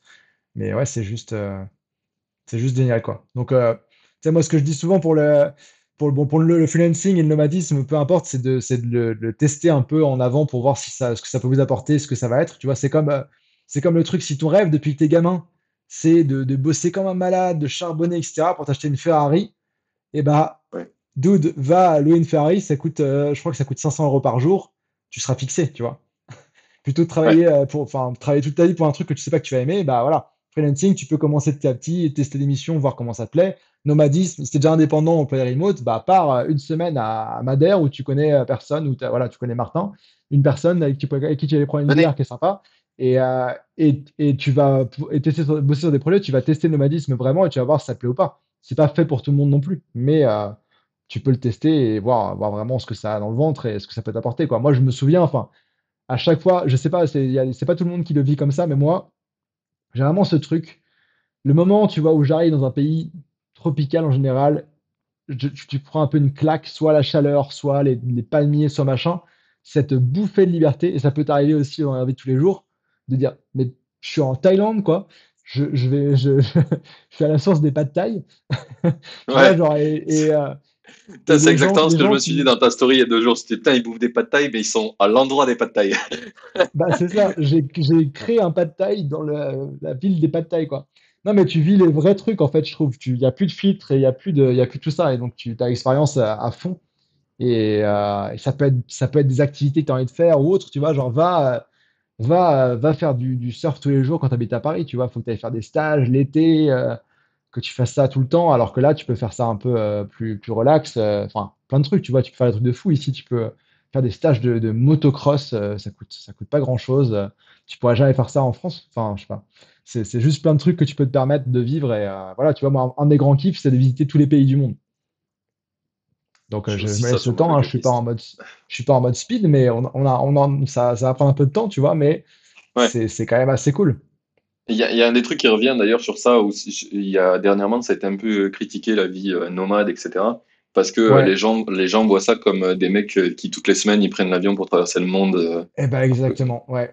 Alors que c'est pas forcément ce qu'on fait, quand même. J'ai vu ces clashs-là, je me suis pas embarqué là-dedans, je vais peut-être en lancer bientôt sur LinkedIn, là. Je, ça me travaille, mais ces personnes-là, bon, déjà, ils sont dans la, dans la, ils sont dans la polémique, à, voilà. C'est un peu facile, je trouve. Et de deux, ils ont rien compris au nomadisme, au vrai nomadisme slow. Pour eux, on est la jet set euh, qui, vont, euh, achètent des Macs tous les deux mois et qui bougent en avion tous les trois jours, tu vois, en, détruisant tout sur leur passage. Alors que c'est pas du tout ça, c'est même l'inverse de, moi comment je considère, tu vois. Euh, et, voilà, et après, tu vois, l'exemple que j'avais, l'exemple que j'avais donné, c'est quand on est arrivé à Madère, le premier truc qu'on a fait au bout d'un mois, c'est qu'on a fait le plus grand nettoyage de plage que j'avais jamais eu sur l'île, tu vois. Genre, qu'est-ce que tu veux dire, les gars? Ok, on a pris l'avion, mais en attendant, on a fait des trucs que personne n'a fait là. Donc oui, il y, a des, y, a des, y a forcément des contre-trucs. J'aimerais bien pouvoir euh, prendre des bateaux, mais si ça prenait pas 150 ans et qu'il n'y avait pas de Wi-Fi, tu vois. Euh, mais on fait quand même des trucs bien aussi. Et tu vois, après, même dans le style de vie de base, on est, on est quand même minimaliste. Je veux dire, euh, moi, j'ai calculé mon empreinte carbone là récemment pour me dire, OK, où est-ce que j'en suis Et en fait, je suis, bah, je dis pas que c'est pas ouf, hein, c'est pas ouf, mais je suis un peu moins qu'un Français moyen, tu vois j'étais voilà, j'étais agréablement surpris du truc. Mais en fait, c'est vrai que je possède, j'ai juste mon sac à dos, je possède rien. Euh, mon Mac, il a. Oui, c'est pareil, je l'avais fait, j'avais que dalle par rapport J'achète que, j'achète que des, des, des, bonnes fringues euh, que je paye cher, mais qui sont techniques, qui sont bien et qui vont me durer, euh, qui me durent longtemps. J'ai pas de, j'ai pas de, de, de, de, de voiture, j'ai pas de trucs comme ça. Enfin, tu vois, c'est finalement, en fait, ça, c'est un, un, super bon exemple. C'est qu'en fait, il y a des gens qui ne se rendent pas compte, mais quand tu vas au boulot tous les jours, c'est genre tu, bah tu, fais énormément de pollution, plus que, bah, tu peux faire dans plein d'autres façons de faire. C'est le compound effect, c'est l'effet cumulé dans le mauvais sens. C'est ça, c'est ça, le mauvais compound effect.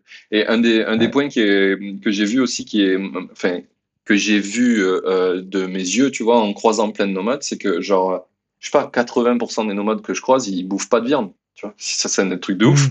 C'est que j'en croise énormément. Euh, où euh, en bah, fait, tu vois que le niveau de conscience, il est euh, assez ouf, quoi. Ouais, et puis, et puis même, tu vois, genre, je suis 100% sûr que ce que je mange là à Chiang Mai, en Thaïlande ou même en voyageant, vu que c'est des pays quand même, on va dire, en, développement ou moins développés que l'Europe, on va dire, sur certains points, et bah, tous les produits que tu manges, ils sont ultra locaux. Oui, ils peuvent pas, ils peuvent pas faire importer à ce prix-là, hein, c'est sûr. moi, j'achète mes fruits à la petite dame du coin. Euh, je suis sûr que c'est sa ferme ou celle de ses potes, tu vois. Enfin, voilà, à ce prix-là, euh, tu peux pas faire importer. Ouais, quand tu manges un plat, euh, un plat à 1 euro, 1 euro 50, 2 euros, bah voilà, c'est local. Et c'est ça. de toute façon, ça change énormément de choses. Et je pense que même si on avait un impact plus fort qu'un Français moyen, je continuerai à penser que c'est quand même quelque chose de bien parce qu'en fait, ce qu'on disait tout à l'heure, tu vois, on va refaire une ellipse au tout au début, c'est que ça te permet tellement d'apprendre tellement vite et du coup de devenir une meilleure personne tellement vite qu'il vaut mieux faire ça pendant 5 euh, ans et après euh, changer totalement ton mode de consommation que rester pendant 40 mm. ans pareil parce que de toute façon, tu es dans le même patelin et que pour changer bah. euh, ta mentalité, ça va être ultra dur. Ouais, et puis je veux dire, même si tu on est beaucoup d'indépendants, entrepreneurs, etc je pense que la valeur économique qu'on crée pour toutes les personnes aussi qui vivent une vie plus euh, classique et l'innovation, genre, euh, enfin, c'est juste, c'est juste fou, tu vois. C'est pas, c'est des sujets un peu différents, mais tu vois, moi, dans mon, dans mon, dans mon activité, je, je bosse avec euh, sept freelances, tu vois, qui ont différents rôles et tout ça. Je dis, je vais pas, je vais pas dire que je les, embauche, je les embauche comme des employés, etc., mais je sens que j'ai quand même un impact. Tout ça, c'est parce que j'ai créé mon truc et que je me suis bougé et que j'apporte de la valeur, tu vois. Sinon, je serais pas payé, sinon il n'y aurait pas ça.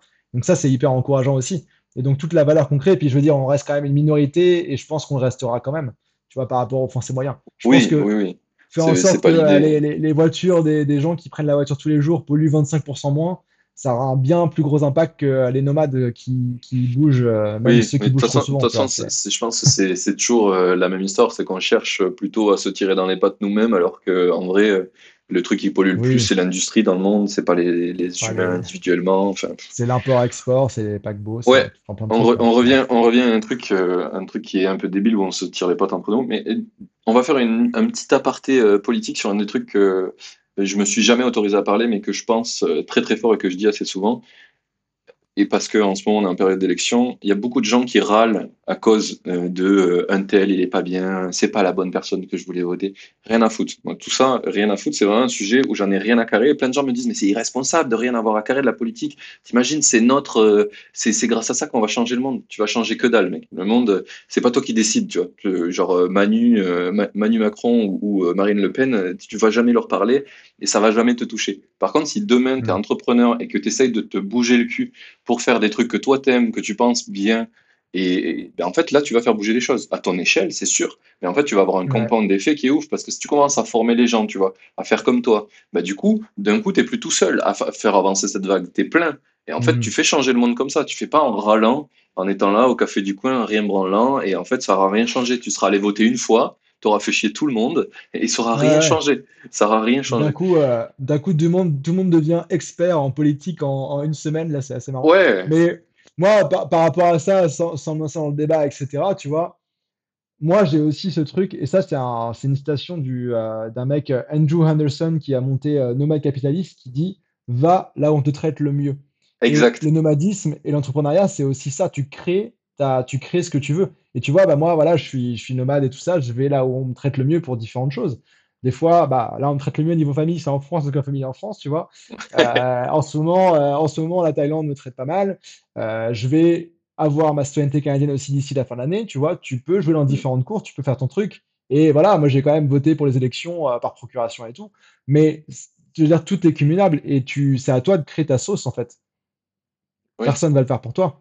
C'est facile de se plaindre sans, sans, rien faire, sans bouger, tu vois. Et, Bon, on, peut, on, pourrait, ça, on pourrait lancer un débat pendant des heures, tu vois, mais. Euh, non, mais c'est trop bien qu'on en parle parce que, parce que, je trouve que action sur notre réalité. Et tout ce qu'on fait là, toi, moi, tous les invités et tous les gens qui se bougent, on aurait pu avoir la flemme, tu vois, et de, se dire, ok, bah bon, je vais, je vais profiter des aides qu'il y a, et puis, euh, puis voilà, j'aurai une vie normale. Mais on a voulu avoir une vie extraordinaire et on s'en donne les moyens. C'est pas tous les jours facile, loin de là, mais moi, je considère que ça vaut quand même le coup. Mais carrément, carrément. Je suis méga d'accord avec toi. Et euh, c'est euh, le mec que tu as cité là, Andrew, c'est justement un des trucs qui m'a fait me rendre, encore plus compte de ça. C'est qu'en fait, probablement, si on était beaucoup plus comme nous à, aller là où on, est le mieux traité, et que d'un coup, tu as les, euh, je sais pas, 30% de la France qui décide de se barrer de la France parce qu'il en a ras le cul, eh bien en fait, ça va commencer à se faire que les choses se remettent en question. Parce qu'en fait, c'est un bah, système, et le système, il compte survivre. Tu vois, la France ne peut pas s'éteindre. Donc, si tu commences à la faire euh, vraiment périr, ben, elle va beaucoup plus rapidement se remettre en question que juste en restant en disant ouais, je suis pas content. Ouais, bah c'est le concept, c'est un peu le concept économique du, du de les, bah, flux économique, quoi, le marché libre. C'est voilà, les marchés s'équilibrent et voilà, il y, a des gens qui font, euh, qui font avancer les choses, d'autres voilà. Mais je pense qu'il y a tellement de gens qui sont dans leur train-train quotidien avec leurs œillères que, c'est comme ça. Et ils disent que c'est pas pour eux, etc. Mais en fait, tout le monde, euh, tout le monde peut le faire. Tu à partir du moment, pour moi, quand dès que tu sais, genre, tu as fait un minimum d'études ou même pas, mais que tu sais euh, lire, écrire, parler, etc., tu peux te former, tu peux trouver des services à vendre et évoluer petit à petit. Il n'y a, aucune raison. Hein. Je veux dire, moi, je je, je, je pense pas que de base, on est des, des, des gens euh, hyper spéciaux. Surtout, on avait juste cette motivation. Oh. On a testé, on a appris nos erreurs. Euh, une passion, ça suffit. Une, passion, ça suffit. Tu peux être passionné de pétanque, de foot, de n'importe quoi. Tu pourrais vendre des formations mmh. dessus, tu peux en parler. et puis les passions, euh, les passions, ça change, les envies changent. C'est ok, tu vois. Mais c'est juste au moins de voilà de faire un truc un peu différent. Un truc, tu vois, c'est un peu. moi, j'aime bien j'aime bien, tu vois, de faire des, tester des trucs différents, même si je sais que je vais pas aimer ou que je vais pas vouloir le refaire, mais tu vois, de, de manger des trucs un peu, un peu hors du commun ou de faire des expériences, tu vois, des trucs comme ça.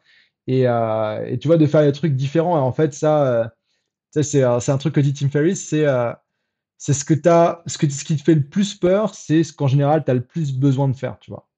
Ouais, ouais, carrément. carrément. Et moi, je me souviens, j'avais fait des trucs de, de la semaine des 4 heures, j'étais aux US en road trip, je m'étais allongé dans le Starbucks sur euh, Hollywood, la, rue Hollywood, tu vois. Parce que c'était un défi de la semaine 4 heures, je voulais le faire vraiment machin. Et j'avais fait le truc. Et tu vois, défi de, de, de, regarder les autres, bah, je peux te dire que ça te change un peu, quoi.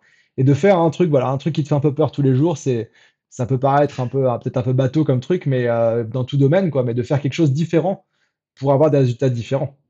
Ouais. Ça va pas tomber comme ça. Un, un- un des trucs que j'ai fait en Finlande qui m'a qui m'a fait très très mal au cul parce que c'est très dur à faire, mais qui m'a apporté beaucoup, c'est euh, je suis parti de chez moi euh, sans portefeuille avec un aller simple pour une destination à je sais pas 100 km et euh, Ah ouais. j'avais rien d'autre. Et du coup, fallait revenir. Euh, C'était pas c'était pas simple parce que je parlais pas bien anglais, parce que les Finlandais ils sont très froids pour les aborder, c'est super dur, donc il faut trouver des moyens. Ouais. Enfin, tu vois, de, de te dire est-ce que je peux monter dans le train, est-ce que je peux revenir, est-ce que je peux. Enfin, le stop c'est impossible. Mais, euh, mais voilà, et c'est en vrai, c'est en te mettant dans une situation comme ça que tu apprends sur toi de ouf, que tu vois en fait Ouais. tes propres. euh, Parce que souvent tu te surestimes, tu sais, dans tes propres trucs, non mais ça je peux le faire et tout. En vrai, fais-le. Fais-le. Et t'es là. ouais, un Ça peu peut être dur. tout con, hein. Ça peut être euh, Ouais. de, de, de tester une route euh, différente pour aller euh, au boulot. Ça peut être, je sais pas, de prendre un goût de glace bizarre au Carrefour, tu vois, on s'en fout. C'est juste tester Ouais. des trucs, voilà, tester. et. Et du coup, tu gagnes l'appréhension de, de, de la nouveauté, en fait. C'est super dur Ouais. de faire des trucs nouveaux. Et plus tu vas le Mm. faire de manière simple, plus ça va être plus dur de faire des trucs bon- plus compliqués. Quoi. Ouais, ouais, puis, puis c'est c'était histoire de zone de confort, tu vois. Plus, euh, plus tu fais ça, bah, plus tu deviens confortable avec ce qui peut paraître inconfortable pour d'autres personnes, comme ouais. tu vois, genre euh, faire, faire un podcast. Le premier que j'ai fait, j'étais, tendu, c'était en anglais, c'était, un, un pote que je connaissais pas trop encore à l'époque. J'ai été emprunter des micros à un ami parce que je voulais ça faire bien, mais je, je savais pas comment brancher le truc.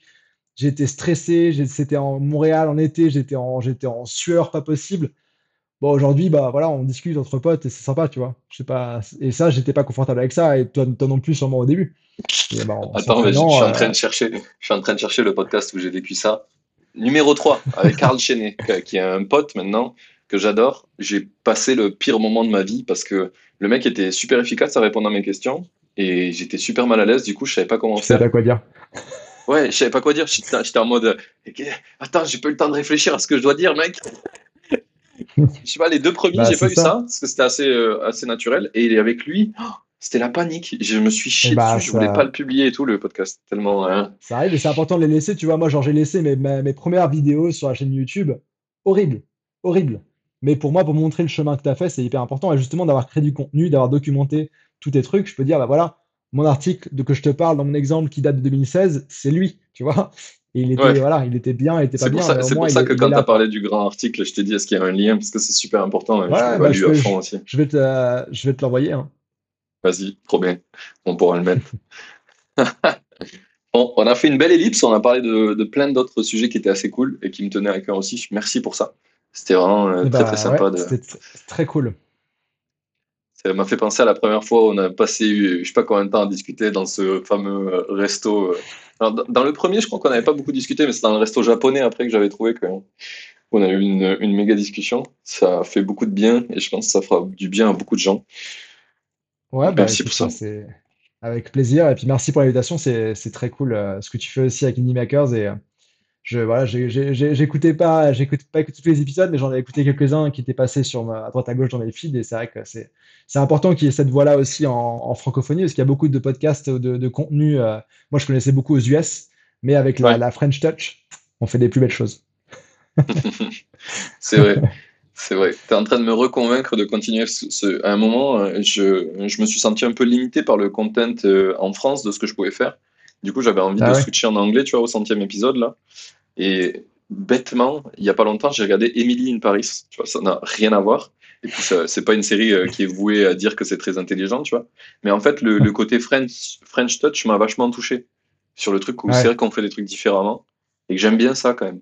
Malgré le fait Ah que ouais, je- puis il y a tellement, il y a tellement de gens intéressants. Si moi j'en ai plein à te recommander. hein. Yes. Eh ben écoute, je vais, je vais y réfléchir.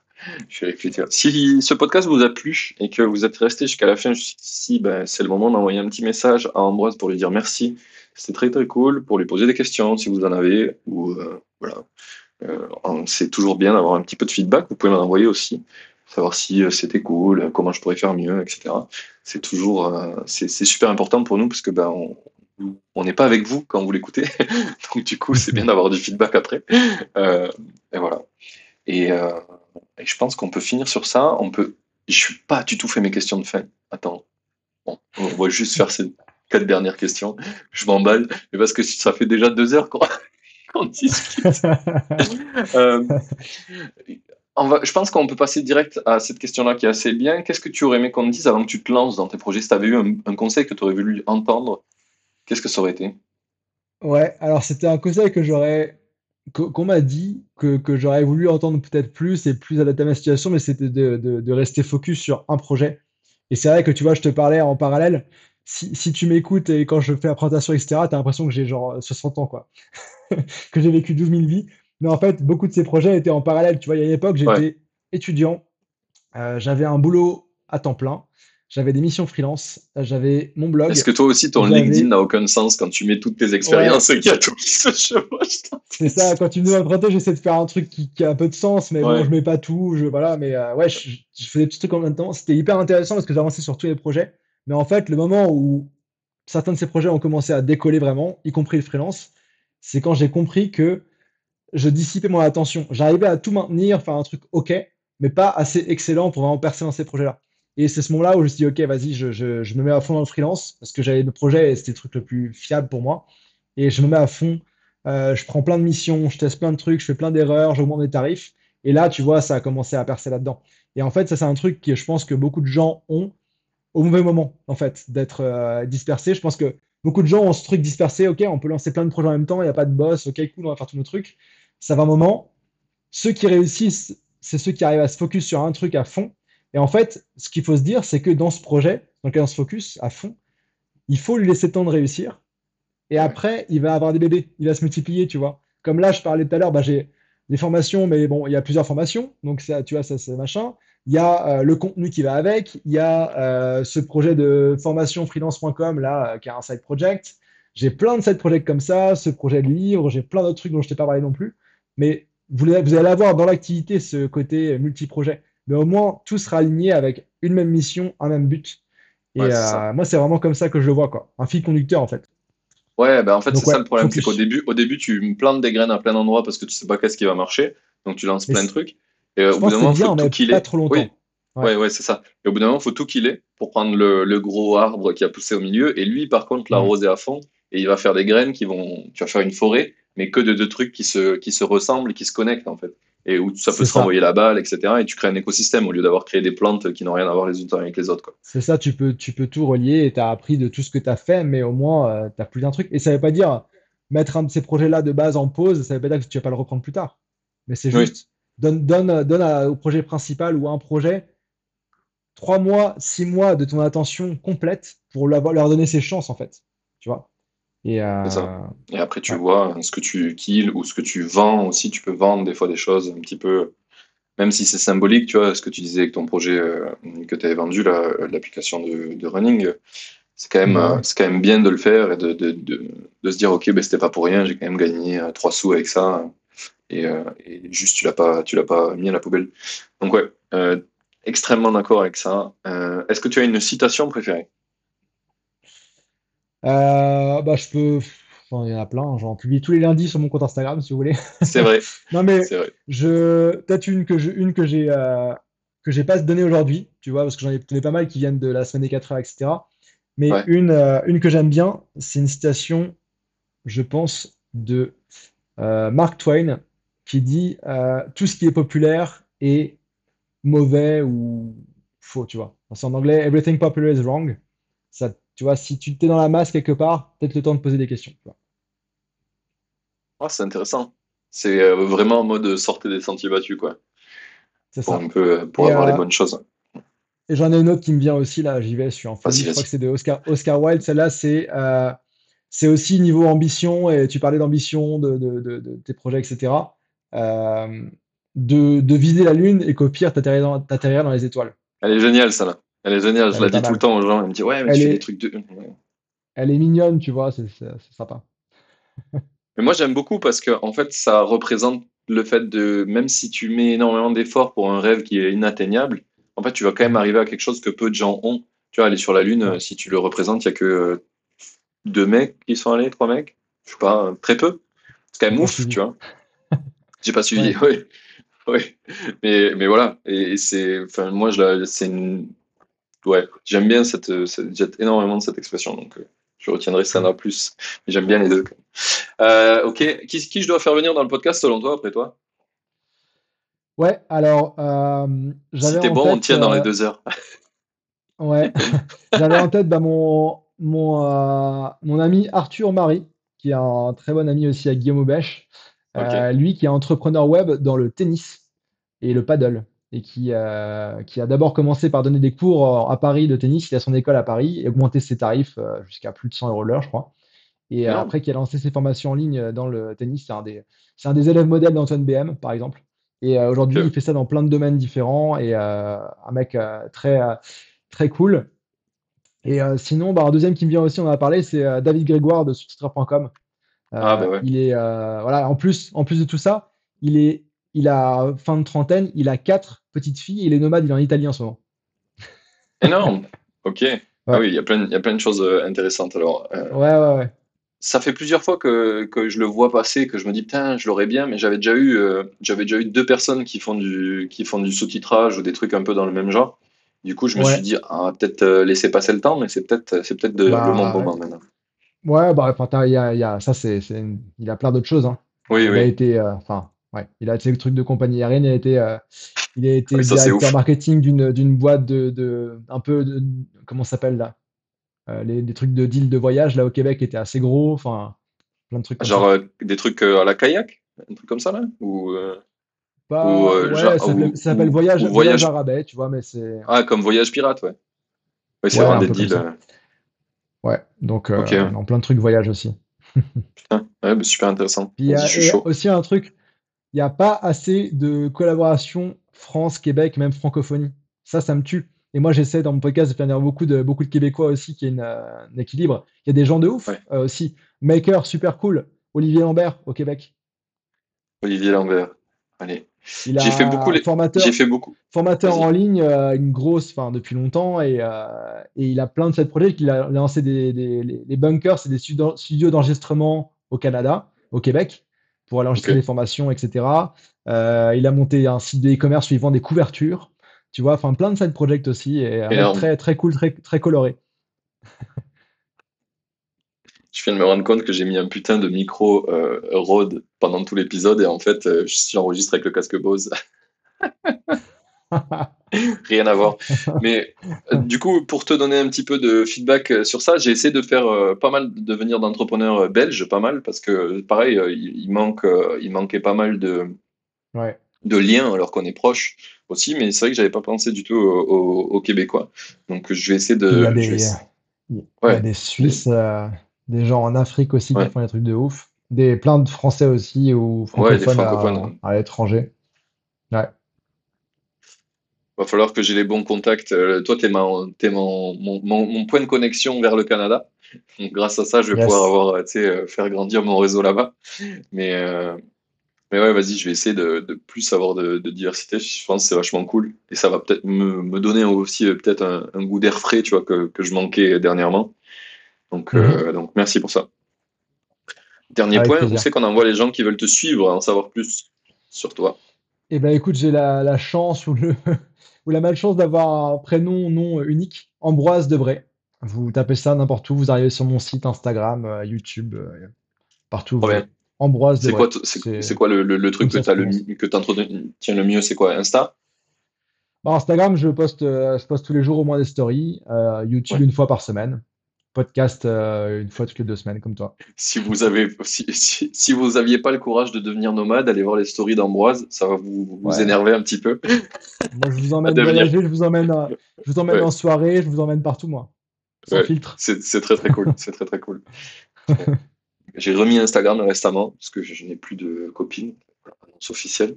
Euh, et euh, ouais, et, euh, et, du coup, j'ai vu pas mal de tes stories. Ça m'a, ça m'a fait kiffer pas mal en vrai de, de voir, de voir ça et ça m'a vraiment redonné envie d'aller en Asie et te rejoindre potentiellement. Eh ben, écoute, moi je t'attends. Allez. Si je suis encore, ah. ce que tu partes. Ouais, ouais, ouais. Il bah, faut que je règle mon problème de maison, d'achat de maison là, qui était en cours. Et une fois que c'est réglé, je bouge ailleurs. On va voir, euh, on va voir où sera la prochaine étape. Mais merci, euh, c'était vraiment un très très bon moment. On a passé deux bonnes heures ensemble, euh, qui est plein de valeur pour les gens qui nous écoutent, je pense, et qui aiment ce podcast. Donc merci à toi. Et on se tient en jus pour nos auditeurs dans une semaine pour le prochain. Salut. Salut tout le monde, merci Martin.